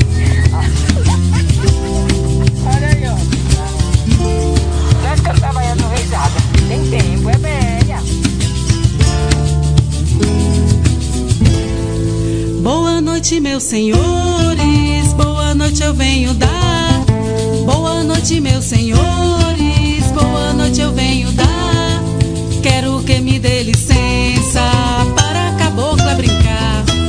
Quero que me dê licença para a cabocla brincar. Cabocla, cabocla, linda flor do dia. No meio da roda tem grande valia. Cabocla, cabocla, linda flor do dia. No meio da roda tem grande valia.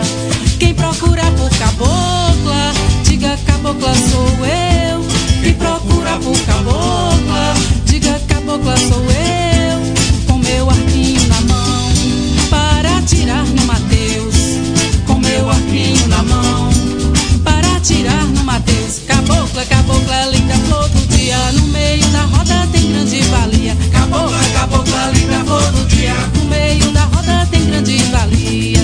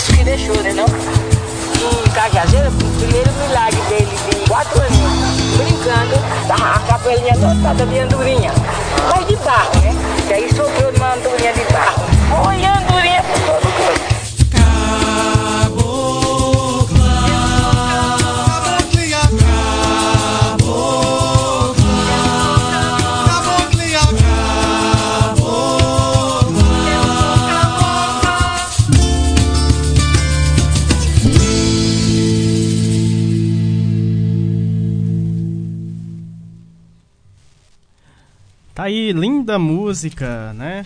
Linda música. Estamos de volta aqui com o programa, né? Só lembrando, né? É, a gente está, o nosso programa, né? É, também está é, em podcast, né? A gente está também em podcast. Lembrando que os programas a partir dos os programas a partir desse mês, ah, todos os programas, né? Do mês de setembro estão disponível, disponíveis em podcast, né? Ah, inclusive esse, né? A gente já vai disponibilizar, eu acredito que hoje ainda, né? A gente vai estar disponibilizando esse programa em podcast, quem quiser conferir, né? Mais uma vez, e indicar, né? Para mais pessoas, a gente agradece. Então, é, mais uma novidade aqui no nosso programa para propagar ainda mais, né? O nosso programa, essa boa ideia, né? Inspirando aí mais gente a fazer outros programas, né, é, inspirado nesse, né? É, quanto mais a gente propagar, melhor, né? Boas ideias. É, agora no segundo bloco, né? Os nossos ouvintes, né? De, de, de caneta e um pedaço de papel na mão, a gente vai é, dar início aqui ao nosso segundo bloco, né? Que aí é com a fala com a participação né, do Ivonildo Santos e a Ana Floresta, né? Eles que vão apresentar as mesinheiras do pé da serra, é, resgate da tradição popular, né? Antes é só falar aqui o nosso amigo Manel, né, que falou antes no, no bloco anterior, ele falou do Moac Pés, né? Isso é um movimento de arte e cultura do sopé da, da Serra do Araripe, são os grupos, né, que estão aí é, nessa região aí do sopé da Serra do Araripe é, estão unidos aí nesse movimento, né, de fortalecer e grande, e propagar ainda mais né, a nossa cultura aí do pé de serra, né? Arte e cultura. E agora a gente vai né, é, conversar com nosso amigo Nildinho, é, Ivonildo Santos. Um abraço, Nildinho. É ele que vai é, apresentar aqui né, e falar sobre é, as mesinheiras do pé de serra, resgate da tradição popular. Vamos conhecer um pouco mais né, da comunidade do Chico Gomes. Agora, na fala, nosso amigo Ivonildo Santos. Olá, boa tarde.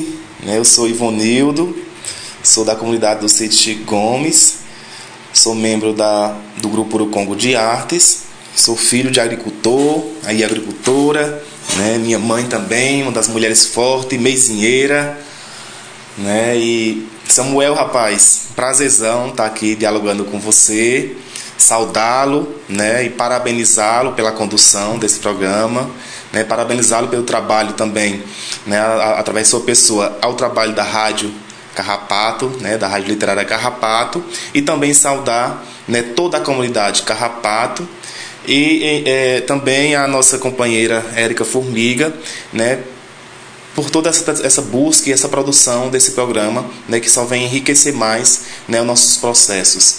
Samuel, e dizer né, que aqui estamos novamente né, dialogando, e isso só faz que fortaleça ainda mais nossos laços na trajetória. e sempre né, mantém a ponte firme pelas nossas parcerias né, e nossos coletivos que estão é, sempre fazem os nossos movimentos nas comunidades que levam ainda mais à valorização né, pelo desenvolvimento local. Então, parabéns demais.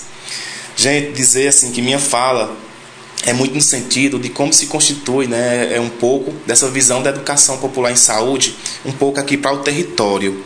E não tem como não tocar na questão da educação popular em saúde sem um pouco também fazer uma passagem quanto a essa questão da constituição da Articulação Nacional de Educação Popular em Saúde, né, a ANEPS. E é, eu fui muito feliz quanto a é, buscar um pouco sobre aprofundar esse tema, quando eu tive a oportunidade de participar, né, como educador popular, em um dos processos da Fiocruz, na formação né, de agentes comunitários de saúde, nesse processo de é, é, um curso de qualificação né, de educação popular em saúde para esses agentes comunitários de saúde aqui de Crato. Né? Tive muito prazer de trocar ideias e de ser agraciado por essas trocas de experiência também com o companheiro né, é, educador, o nosso amigo Alex Josberto, né, que eu juntamente com ele fizemos essa condução. E nesse processo né, nós tivemos a minha oportunidade de estar vivenciando de um curso né, de, de formação para a partir daí, né, nós fazermos esse contato com a nossa turma aqui em Crato. Dizer que foi nesse processo, né, que foi um processo da Fiocruz, juntamente com a Escola Estadual de, de, de, de Educação e Saúde né, do Estado, que fez esse processo e é, vivenciamos muito né, essa história da ressignificação dos processos de saúde né, na atenção básica, principalmente. Né? Então, era um olhar né, que, que iríamos pegar profissionais né, da saúde que estavam ali atuando na comunidade né, com um olhar um pouco técnico, são né, é, é, é os agentes comunitários de saúde, e que, claro, que suas comunidades também têm agentes de saúde com, com bastante conhecimento riquíssimo, com um olhar mais humanizado. Né? E esse, essa trajetória desse curso para com eles, né, a gente veio para estar tá dialogando um pouco sobre essa humanização, sobre esse olhar né, para a valorização do conhecimento local, como agente de saúde comunitário, ele poderia estar buscando estratégias a partir do ouvir, né, a partir da escuta, né, e a partir da escuta também buscar estratégias, essa escuta, né, dos mais experientes, né, o que, que os mais experientes das comunidades, né, nossos pais, nossos avós, bisavós, eles têm, né, é, essa visão de é, quanto o que é saúde, né, o que é saúde, quais são esses processos. Então, nesse curso, né, a gente pôde participar um pouco e buscar esse entendimento de como é que surgiu né, essa questão da educação popular e saúde. Então, a partir do ano 2013, né, no governo Lula, no governo Lula teve um olhar mais especial para essa busca né, dessa humanização né, na saúde e de como isso estaria presente né, no processo do, do, nosso sistema único de saúde, né, o SUS. Como é que isso iria enriquecer e andar ali de forma paralela. Né? Então, é, é a partir daí que é possível não é, memorarmos que muitos caminhos foram percorridos por intelectuais né, na área da saúde e até mesmo também com o nosso educador Paulo Freire, bem como é, pelos movimentos sociais, populares que fazem parte da trajetória de conquista e nos proporciona nessa né, vivência que nos é, abriu né, a mente para a valorização dos saberes locais. E quanto a isso, né, a gente percebe que passamos a dialogar, a vivenciar né, que essa valorização ela sempre existiu, né? Na, na, verdade esses conhecimentos ela sempre ele sempre existiu, né? É, coube, né? Nesse caso trazendo para a comunidade aqui, né? O grupo nessa articulação, o grupo do Congo de Arte, né? Nessa articulação fazer um trabalho de memória, né? E nesse trabalho de memória percebeu-se a riqueza, né? Que as mulheres têm, né? Do poder das ervas e do poder de cura, né? No seu diálogo, no cuidado com as ervas, para estar tá dialogando um pouco com, com isso e como elas sempre falam, né? Independente independentemente de que haja de fato o hospital, o atendimento, como é uma coisa que ela não menospreza, né, a, a medicina tradicional, é, a busca, né, por uma erva, por um remédio, por um chá, que, que assim, é, trazendo um pouco da memória que a mamãe fala, né?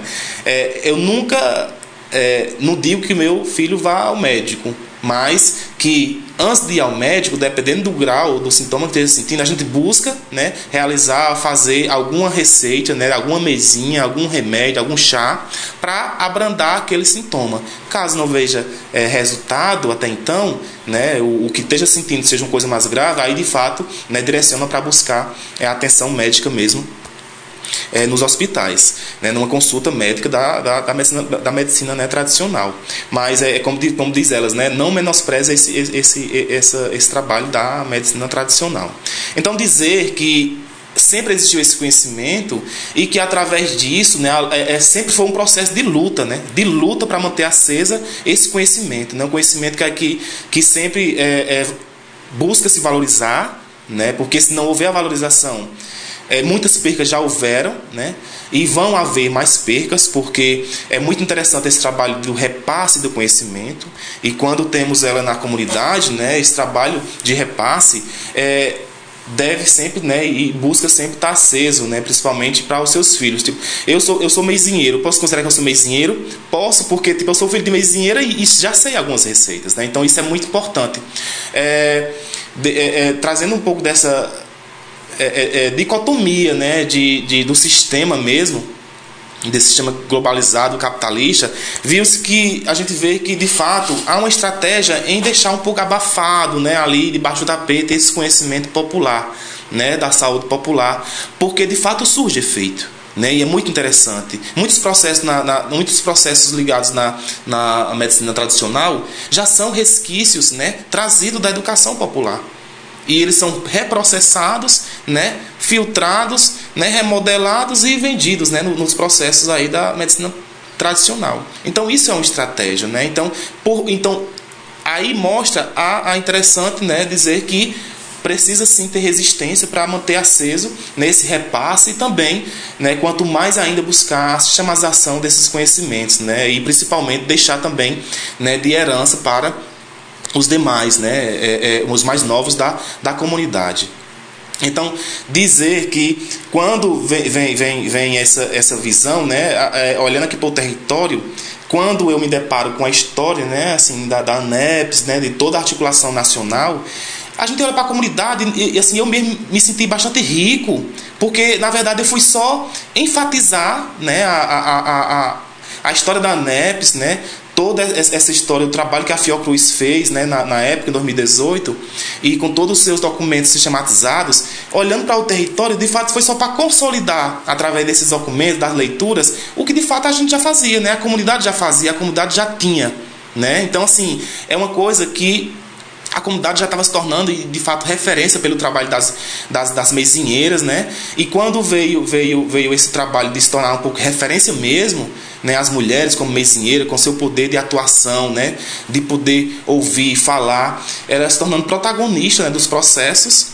Então, é, teve né, esse maior ainda interesse em estar dialogando com muitas instituições, né, é, principalmente os movimentos sociais, universidades né, de saúde, muitos grupos de turmas de, de medicina já vivenciaram aqui, trabalharam as rodas de conversas com as mesinheiras, né, de momentos práticos de receitas. Então, isso é muito bom, porque, na verdade, é a consolidação de não só ter um olhar técnico para aquela formação do profissional, né? Mas também poder ouvir a comunidade, né? Poder ouvir o que a floresta, né? O que os territórios têm para oferecer nesse sentido de organização e nesse sentido de visão do que é saúde, né? No saúde não é só ir na farmácia comprar um, um medicamento e tomar ali para aquele sintoma passou e pronto. Na saúde não é só isso, né? Como a gente dialoga muito aqui nas rodas com as mulheres. Então isso realmente faz que veio de fato só consolidar né, toda essa, essa sistemática que foi vivenciado e as turmas é, vêm, apreciam o local, né, apreciam demais o conhecimento das mulheres. Então é muito interessante e, e essa articulação né, a, a, a de saúde, né, popular e, e saúde, é, vem de fato só a somar mesmo. Né? Então dizer que essa minha fala né, é muito introdutória e que uh, eu passar a palavra para a companheira Ana Maria, que ela vai trazer um pouco mesmo sobre a história de como se constituiu né, as mesinheiras, né, a história delas, o que é que elas articulam, como é que está o potencial dela hoje na comunidade, né, quais são os espaços que elas estão assumindo. E é isso, viu, gente? Agradecer demais pelo convite e abração a todos. É isso aí, a gente que agradece o Ivonildo, né, por sua fala. Antes de passar aqui para a Aninha, né, para Ana, Ana Floresta, é, só repassando o pessoal, falando, é, ele falou sobre a importância da ANEPS, né? A ANEPS é a Articulação Nacional de Movimentos e Prática de Educação Popular em saúde, né? E só pegando o gancho aqui, né, da fala do, do Ivonildo, para divulgar, né, que é, teremos aí no dia 26 desse mês, né, de setembro, né, e Simone, é, o encontro Nordeste da NEPS, né, no dia 26 às 14 horas, né, a partir das 14 horas, e no dia 8 de outubro, às 14 horas também, o encontro nacional da ANEPS, né, temos, temos mais outro aqui, uh, também temos um encontro aqui, né, roda de conversa sobre a importância dos cuidados ao idoso na pandemia, né? Mais, mais outro encontro aqui online. É, vai ser via Zoom. Você que tiver interessado né, em participar desse encontro, roda de conversa sobre a importância dos idosos ao, uh, dos cuidados aos idosos na pandemia. Vai acontecer dia hoje, né? Hoje, a partir das sete e meia da noite, né? 19h30, horário de Brasília, de Brasília, via Zoom. Você que tiver interessado né, em participar dessa roda de conversa, você pode entrar em contato é, através do número é, DDD 79, né, aí 9 8813 4386. Mais uma vez, né, 79 DDD, aí o 9, né, aí 88 13 43 86. Você pode também é, entrar em contato comigo né, através do número 98 DDD 88, né? 98 é, 024924, esse é o Zap, né, para a gente repassar o link, né, da para você poder entrar nessa roda de conversa. Já já a gente vai falar é, divulgar mais, né, sobre essa essa roda de conversa e o encontro ANEPS, né, Nordeste e Nacional. Agora a gente vai ter aí a fala da Ana Floresta, né, falando um pouco mais sobre as mesinheiras é, da comunidade do Chico Gomes. Muito boa tarde, Aninha. Boa tarde a todos e todas. Boa tarde, Samuel. É, quero aqui desde já agradecer por este espaço né, tão bonito que vocês estão construindo é, aqui na Rádio Literária Carrapato, não é isso? Eu né, sou Ana Floresta, sou do Grupo Urucungo de Artes, do Chico Gomes. E esse momento de hoje, né, assim como os meus colegas já, já fizeram sua participação, né, complementando a fala é, de Ivonildo, as mesinheiras do pé de serra. Aí primeiro eu quero falar sobre essa expressão, mesinheiras. Meizinha vem do, da expressão do latim que significa remédio. E adequando ao nosso contexto, podemos dizer que são receitas caseiras feitas em nossas casas. Então, essas mesinheiras do Chico Gomes, elas tiveram, têm como objetivo unir todos esses conhecimentos né, através de encontros, né, de momentos de troca, de cura, através das plantas medicinais. E as mesinheiras não são só as mulheres, né? Homens também podem né, é, ter esse trabalho de cura para as pessoas, usando as plantas medicinais. E foi é, na, através do grupo Urucongo de Artes, né, no Chico Gomes, que, que essas mulheres se envolveram nesse processo. Elas, além da dedicação ao lar, da dedicação ao seu quintal produtivo, da dedicação à comunidade, essas mulheres também se permitiram, né, se permitiram a transmitir esses saberes né, que até então era individual. Cada mãe, cada mulher tinha seu saber, mas que ali estava guardada, estava só, só para os de casa. E quando o Urucongo percebe né, esse, esse, essa potencialidade que tinha nessas mulheres, então eles é, o grupo faz essa proposta de unir os saberes dessas mulheres e dessa união desses saberes fazer a partilha. Essa partilha foi a troca primeiro entre elas e depois com outras mulheres de outras comunidades.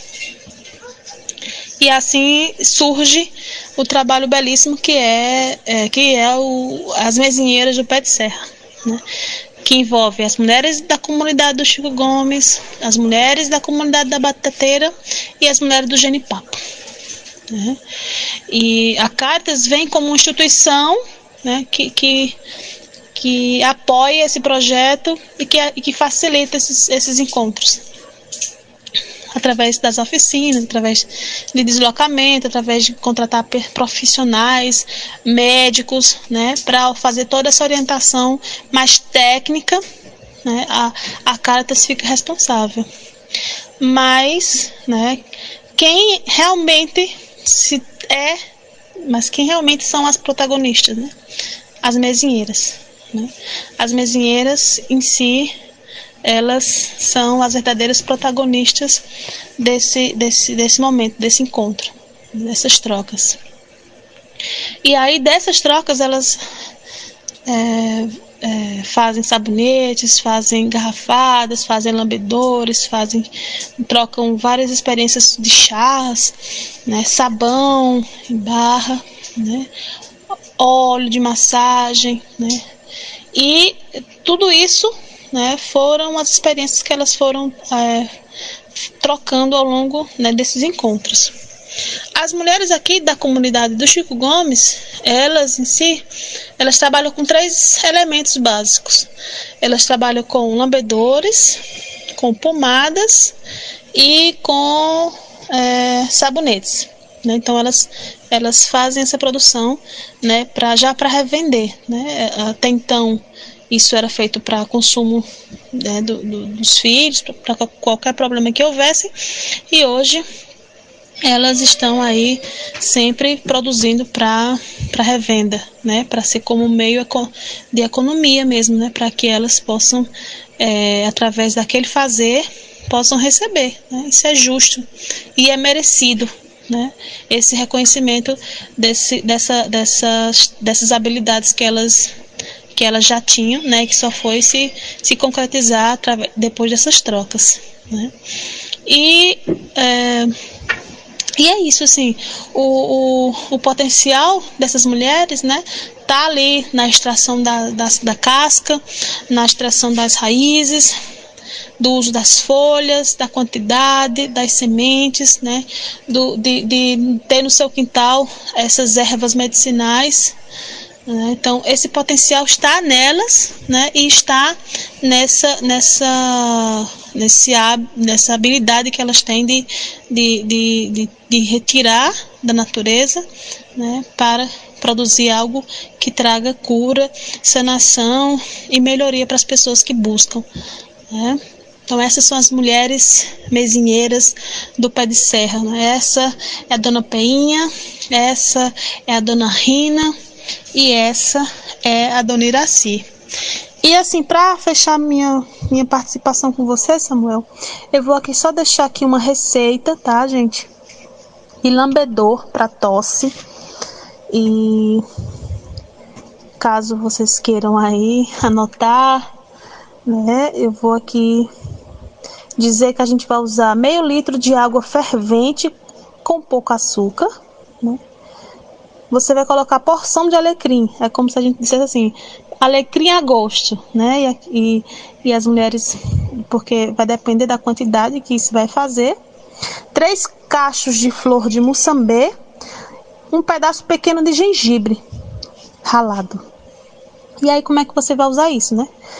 Os adultos, depois de unir todo, todos esses elementos da flor do mussambê, o alecrim e o gengibre, com essa água fervente, né, você vai servir para um adulto uma colher de sopa três vezes ao dia.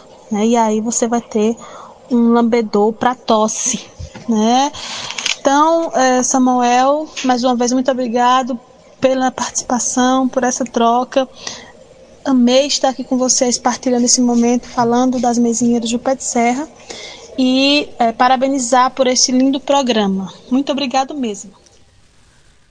Tá aí, né? Você teve aí a receita da Ana Floresta, né? Só lembrando que você você não, não deu tempo, né, anotar, a gente vai disponibilizar no junto do podcast, né, no nosso podcast do nosso programa, a gente vai tá vai, a gente vai disponibilizar né, essa receita aí é, na descrição lá no podcast do programa. Daqui a pouco eu vou divulgar, né? Assim, vamos divulgar logo, né? Então você a gente vai disponibilizar né, o, esse programa, assim como já tem os programas anteriores do mês de setembro, já está disponível disponíveis em podcast, né? Ah, e você e esse também vai estar tá disponível, né? Da, até daqui para para noitinha a gente já vai já vai estar tá disponível lá em, em, podcast. E você como é que faz para procurar, né, o nosso programa? É, programa Minuto Mais Saúde, você procura, você procura lá e você é, já vai achar, né, todos os as, os programas do mês de setembro, né? A gente está disponibilizando a partir do mês de setembro para frente, né?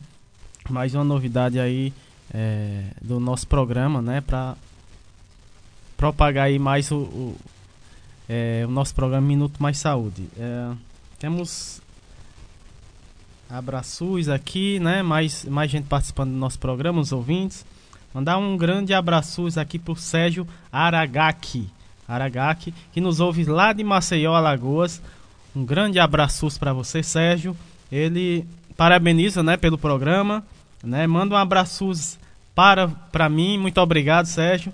Para a Érica Formiga, para a Patrícia e para todos, todo mundo que faz e, e também os ouvintes, né, desse programa. Então a gente que agradece a sua audiência, Sérgio Aragaki, lá da, de Maceió, em Alagoas. Também temos mais recado, né, aqui. Deixa eu ver. Quem é que vai mandar mais a... abraços? Pois é, Érica. ah, nossa querida Rita de Cássia. Rita de Cássia não, é, é, é Ana Lúcia, né, a irmã dela, agente comunitária de saúde lá do bairro Pinto Madeira, né? Não é isso, Ana Lúcia? Ela manda uma, ela quer mandar um abraço aí pro Ivonildo, né? Que foi seu professor no curso de Educação Popular em Saúde. Aí, Ivonildo. Lá vai um abraço aí da Ana Lúcia para você. Olha que, que legal. Ela também manda um abraço para o Alex, né? Que também é, teve ministrando esse curso, né? Então, tá aí registrado aí os abraços dos nossos ouvintes. Ah. Temos mais, daqui a pouco. Daqui a pouco a gente vai ter o terceiro bloco, né? Agora a gente vai ouvir mais essa linda música, a, a música anterior, né? Que foi Cabocla. Você ouviu, né? No, no antes do, do, segundo bloco. A gente ouviu a música Cabocla, Cabocla, linda música, né? Zabumbeiros do grupo Zabumbeiros Cariris, né? Aqui da nossa região. E agora a gente vai ouvir é, do, do mesmo grupo, né? Zabumbeiro Cariri é Coco pra Mariana. Linda música.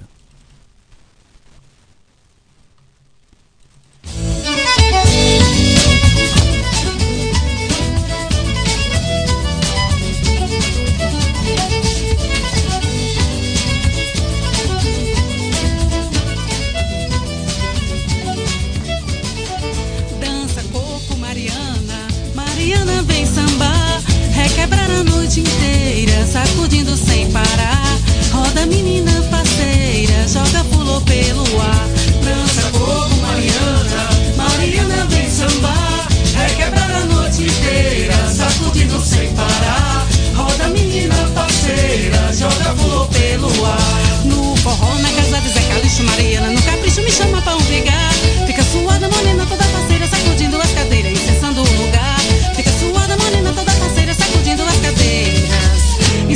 lugar. Dança coco, Mariana, Mariana vem sambar, requebrar a noite inteira, sacudindo sem parar. Roda menina parceira, joga pulou pelo ar. Dança coco, Mariana, Mariana vem sambar, requebrar a noite inteira, sacudindo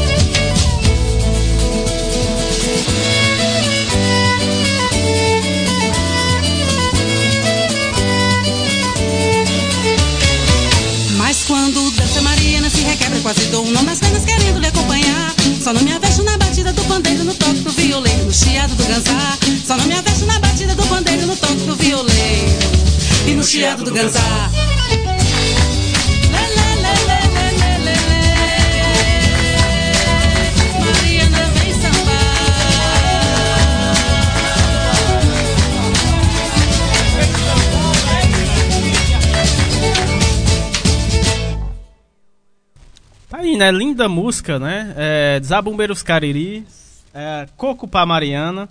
Agradecer, né, a fala da, da Aninha, da Ana Francisca. Ana, desculpa, Ana Floresta, Aninha, né? Grato pela participação de vocês aqui do, do, é, do Chico Gomes, né? Tô muito feliz, né, em receber vocês aqui no, é, no nosso programa, né? E agradecer a Aninha, ao Ivonildo, ao, ao Manel, né, que já falaram. Vamos ter a fala da, da Rose ainda, né? É, mas agradecer, né, a, a essa turma que já falaram. A Cristina, né, que não falou, é, não participou do programa, mas está nos ouvindo lá no Chico Gomes. Um grande abraço. Toda essa turma massa lá do Chico Gomes, né? A galera do Chico Gomes mostrando, né, para os ouvintes da, do nosso programa, né, como é a comunidade do Chico Gomes, muito bacana, né, até agora. Ah, vamos agora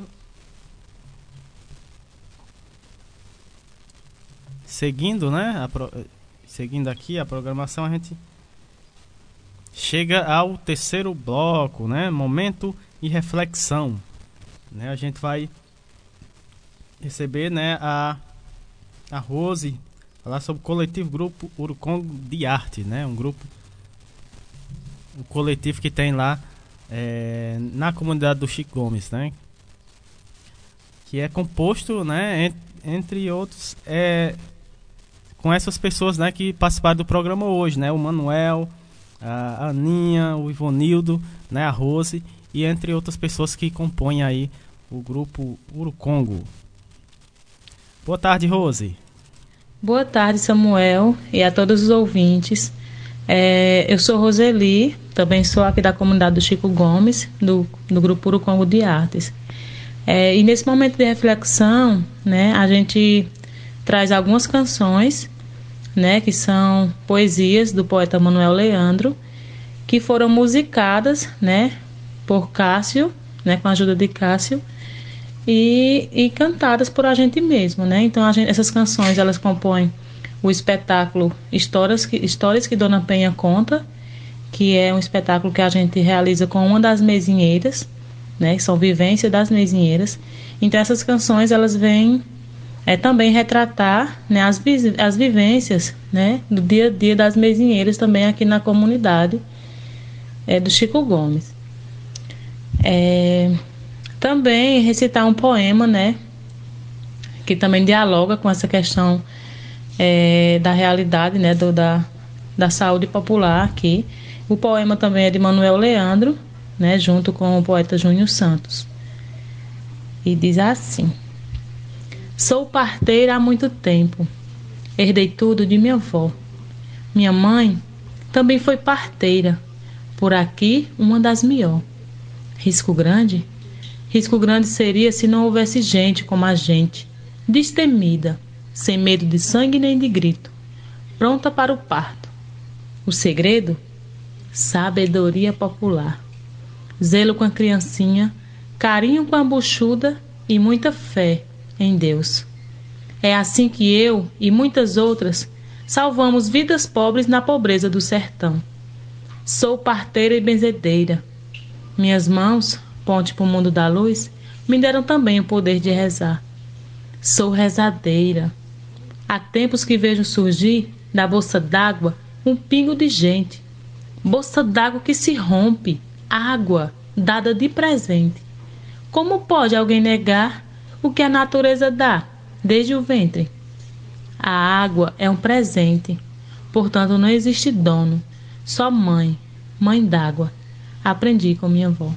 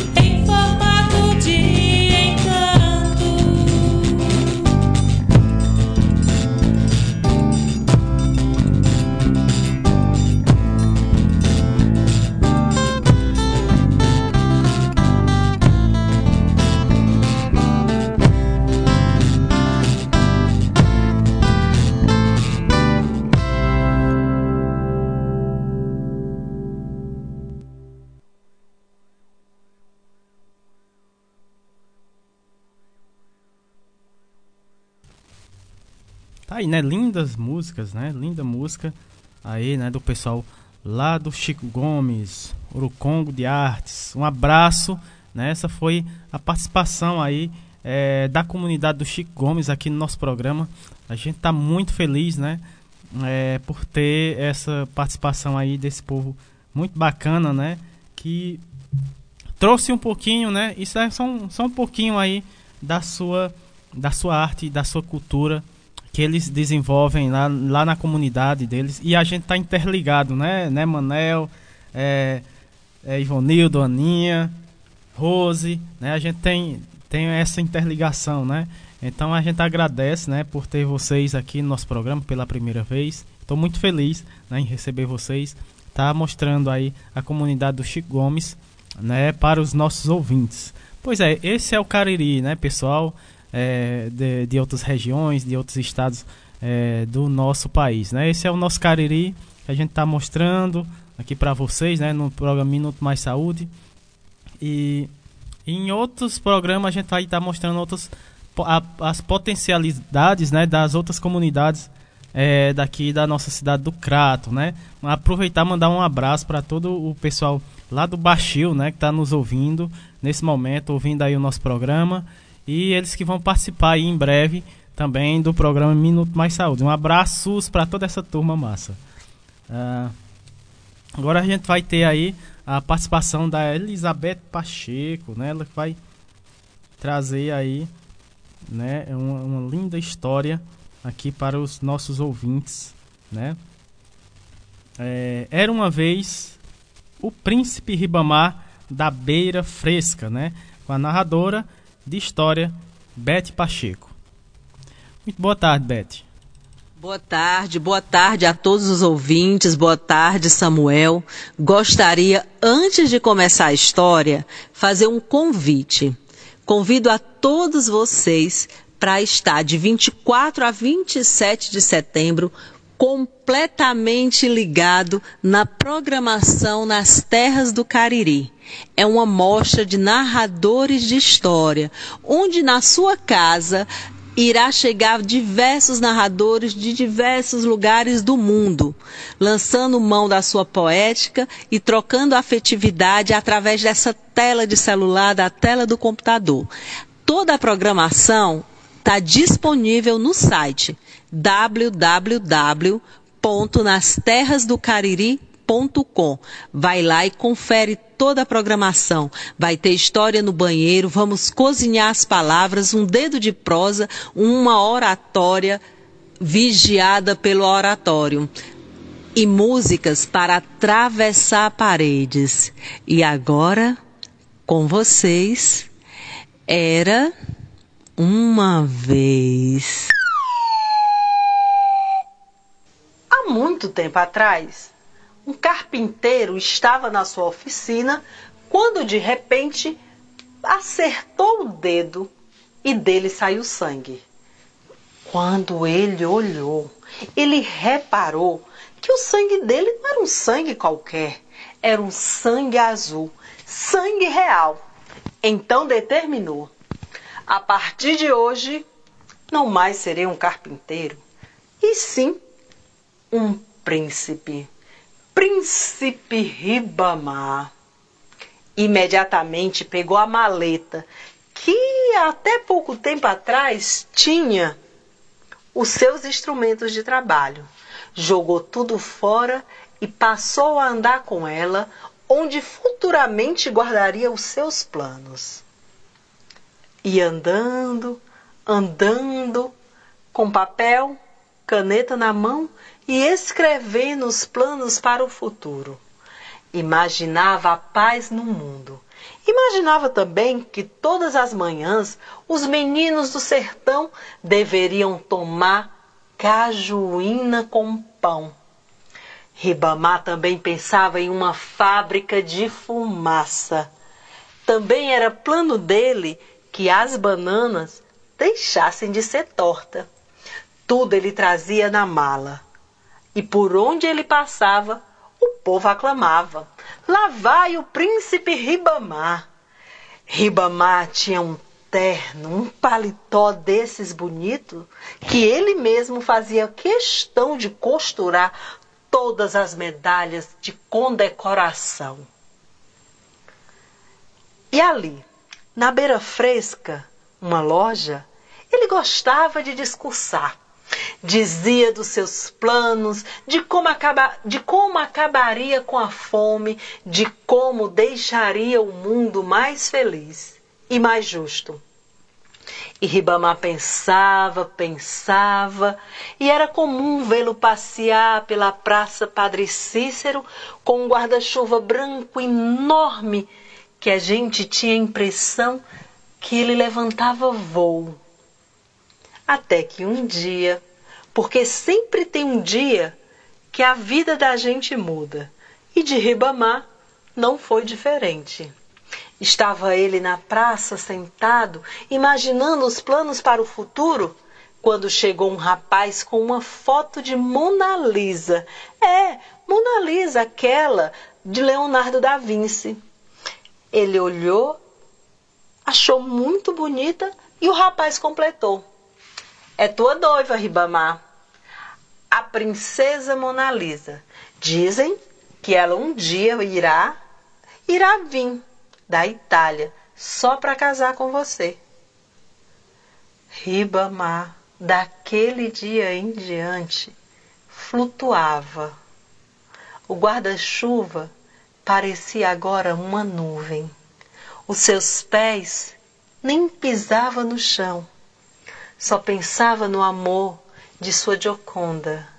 Pensava um dia que Mona Lisa pudesse encontrá-lo.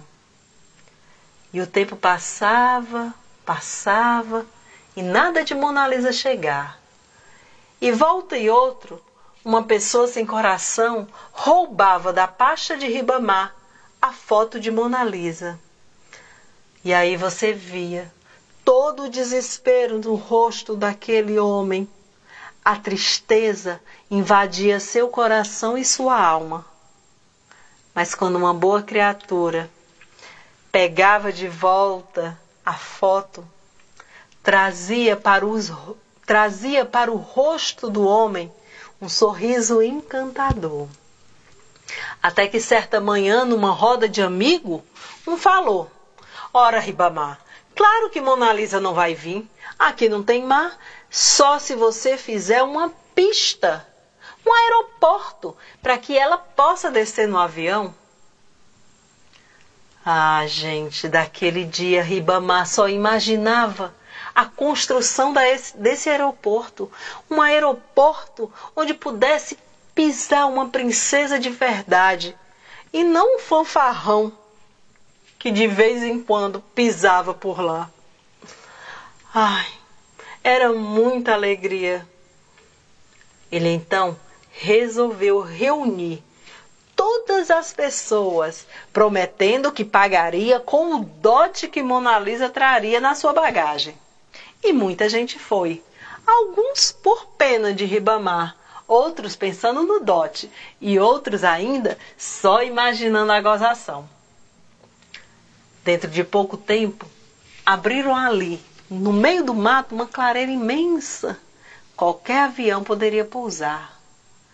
E aos poucos, foram embora. Esperaram semanas e nada de Mona Lisa, até que restou apenas o príncipe Ribamar da beira fresca. Então ele sentou-se, esperou, esperou e esperou.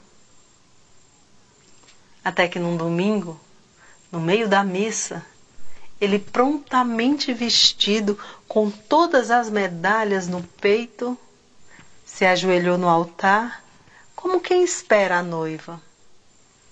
A missa acabou e um a um foi indo embora. Só restou Ribamar.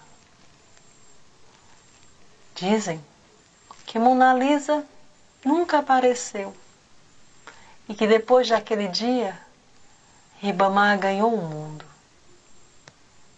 O que eu sei é que ainda hoje o aeroporto existe. Não igual ao que Ribamar fez, mas no exato lugar onde ele abriu a clareira. E por justiça, como disse o poeta uma vez, aquele, aquele lugar, aquele aeroporto, deveria se chamar Príncipe Ribamar da Beira Fresca. E em nome e em nome da memória lhes contei esta bonita história.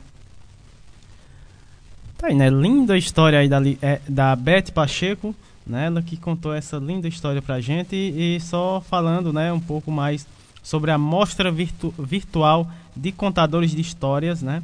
Ah, que vai acontecer do dia 24 a 27 de setembro, né? Mais informações sobre eh, essa mostra que é linda, né? São várias histórias, né? Que vai ter nessa mostra. É, você quiser conferir, né? A programação completa, você pode entrar no site www.nasterrasdocariri.com e você vai conferir aí é, toda a programação né, da mostra virtual de contadores de histórias. Né? Mais uma vez, www.nasterrasdocariri.com é, Você pode conferir aí é, toda a programação completa né, é, dessa mostra virtual de contadores de história de 24 a 27 de setembro. A gente agradece a participação da Beth Pacheco aqui no nosso programa. É, mais informes aqui. né? Reforçando aqui mais uma vez. Ah, daqui a pouco, né? Daqui a pouco a gente vai ter aí a roda de conversa sobre a importância dos cuidados aos idosos na pandemia. Daqui a pouco, 19h30, né, horário de Brasília. Ah, você que quiser participar né, dessa roda de conversa, você pode é, entrar em contato né, com o número. Deixa eu ver aqui o número. Hum, pronto, achei. 79, DDD 79, aí 988 13 43 86, né? Mais uma vez, DDD 79 9 é, 88 13 43 86, você vai falar com a Simone, ela vai passar, né, uh, o link para você assistir. Também vai estar é, sendo transmitida também no Facebook, né, Simone, na página do da ANEP Sergipe, né? Você procura aí no Facebook a página da ANEP Sergipe, você pode também acompanhar pelo Facebook.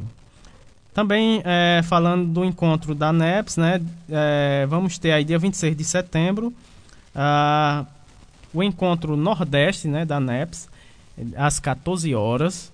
E no dia 8 de outubro, às 14 horas, o encontro nacional. Então tá feito aí é, o convite, né? Em breve a gente vai estar tá divulgando a plataforma, né? Que vai é, ser passado, vai passar, né? Vai ser transmitido aí o encontro ANEPS, tanto Nordeste como Nacional, né? Fique ligado aí é, no nosso programa, né? É, no nosso próximo programa, acredito que a gente já está, é, com certeza, né? No próximo programa a gente já vai estar tá divulgando aí o encontro Nordeste da ANEPS. É isso aí, pessoal. O nosso programa está chegando ao fim, né? Mas antes temos surpresa, né? Temos mais uma surpresa aqui. Uh, temos a surpresa aqui da Cristine Nobre, né? Um abraço para Cristine Nobre, né? Lá na Paraíba, grande poetisa também. Ela que preparou aí uma homenagem, né? Para o no aniversário, né? Do grande Paulo Freire. Ela fez aí é, uma pequena poesia, né? Em homenagem ao Paulo Freire. Vamos conferir. A Paulo Freire. Queria a transformação. Esse grande educador, Paulo Freire, o professor, de brilhante atuação. Para a alfabetização de adultos na pobreza, usou a sua esperteza, deu logo sua investida, pedagogia na lida, consciência e grandeza. Cristine Nobre Leite. Tá aí, né? Uh, linda, linda poesia, né? Da Cristina. É, em homenagem, né? Ao aniversário nosso querido Paulo, é, Paulo Freire, né? Uh, só agradecendo né, audiência de todos, né? Uh, também a todos os que participaram, né, do nosso programa, toda a, a turma lá da comunidade do Chico Gomes, né? O professor Ricardo, um abraço, professor, né? Sempre, sempre bom, né, ter você aqui participando do nosso programa. E fica o convite, né, reforçando toda vez que você participa do nosso programa, é, professor, a gente reforça o convite aí para você vir conhecer aí a gente, conhecer o nosso Cariri. Um abração para você. Ah, também o Joel Mi, né? Um abraço. Muito obrigado pela a sua participação hoje. Também o Manuel, né? A Elizabeth, também toda toda essa turma que fez parte, né, desse lindo programa de hoje, foi muito bacana. Agradecer, né, de gratitude, né, a Anitta Freire, né, por, por sua participação aqui no nosso programa. Muito obrigado. A gente agradece demais né, a sua participação aqui no nosso programa. Né, e temos. É, Para encerrar, né, a gente tem uma fala aqui. Nossa querida né, Érica Formiga, nossa produtora do programa, ela vai falar aqui, né? É, com vocês aqui no nosso programa. Um abraço para todos. É, é, até o próximo programa, né? Minuto Mais Saúde. Só avisando que é, daqui a pouco a gente vai estar tá disponibilizando é, esse programa né, na, em podcast. Então você só procurar é, no podcast Programa Minuto Mais Saúde. Né? A gente já tem disponibilizado os outros programas anteriores do mês de setembro. Né? e já já a gente vai estar tá disponibilizando esse também.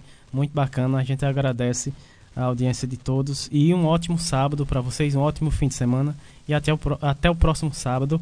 Um abraço para todos. Agora é com você, Eric Formiga. Opa, ainda não. Só organizando aqui a entrada dela. Pronto. Agora a gente vai ouvir, né, a Érica Formiga. Muito boa tarde, Érica Formiga. É com você agora. Boa tarde a todos. Eu me chamo Érica Formiga, sou a enfermeira aqui da unidade do Grangeiro 2. Hum, nem sempre eu apareço minha voz no programa. Eu sou um pouco de bastidor, mas a minha voz ecoa através de muitas vozes, através de muitos sotaques, através de pensamentos de pessoas que estão conosco, entre a gente, com a gente, que acreditaram no projeto, que, acreditaram ser possível uma comunicação como um ato pedagógico, a comunicação como um ato transformador. Então, meu minha fala hoje é só para agradecer a todas as pessoas que estão acreditando no nosso projeto, que estão colaborando, que estão participando, né, dessa construção que ela é coletiva, que ela hoje ela transcende os localismos do nosso território aqui do Cariri, da nossa comunidade do Carrapato, né, do nosso Ceará. E o Cariri é essa voz, a voz de todos. Então, meu muito obrigada, muito emocionada com todas as falas, com todas as participações. Hoje é um marco, é uma linha que a gente, mais uma linha que a gente ultrapassa, né, com outras possibilidades, com um repensar a comunicação como um ato transformador, né, nesse momento de homenagem ao Paulo Freire. Então, a Rádio Carrapato ela está os microfones abertos para aquelas pessoas que queiram falar. É um processo democrático, é um processo construtivo, coletivamente, para todos. Muito obrigada.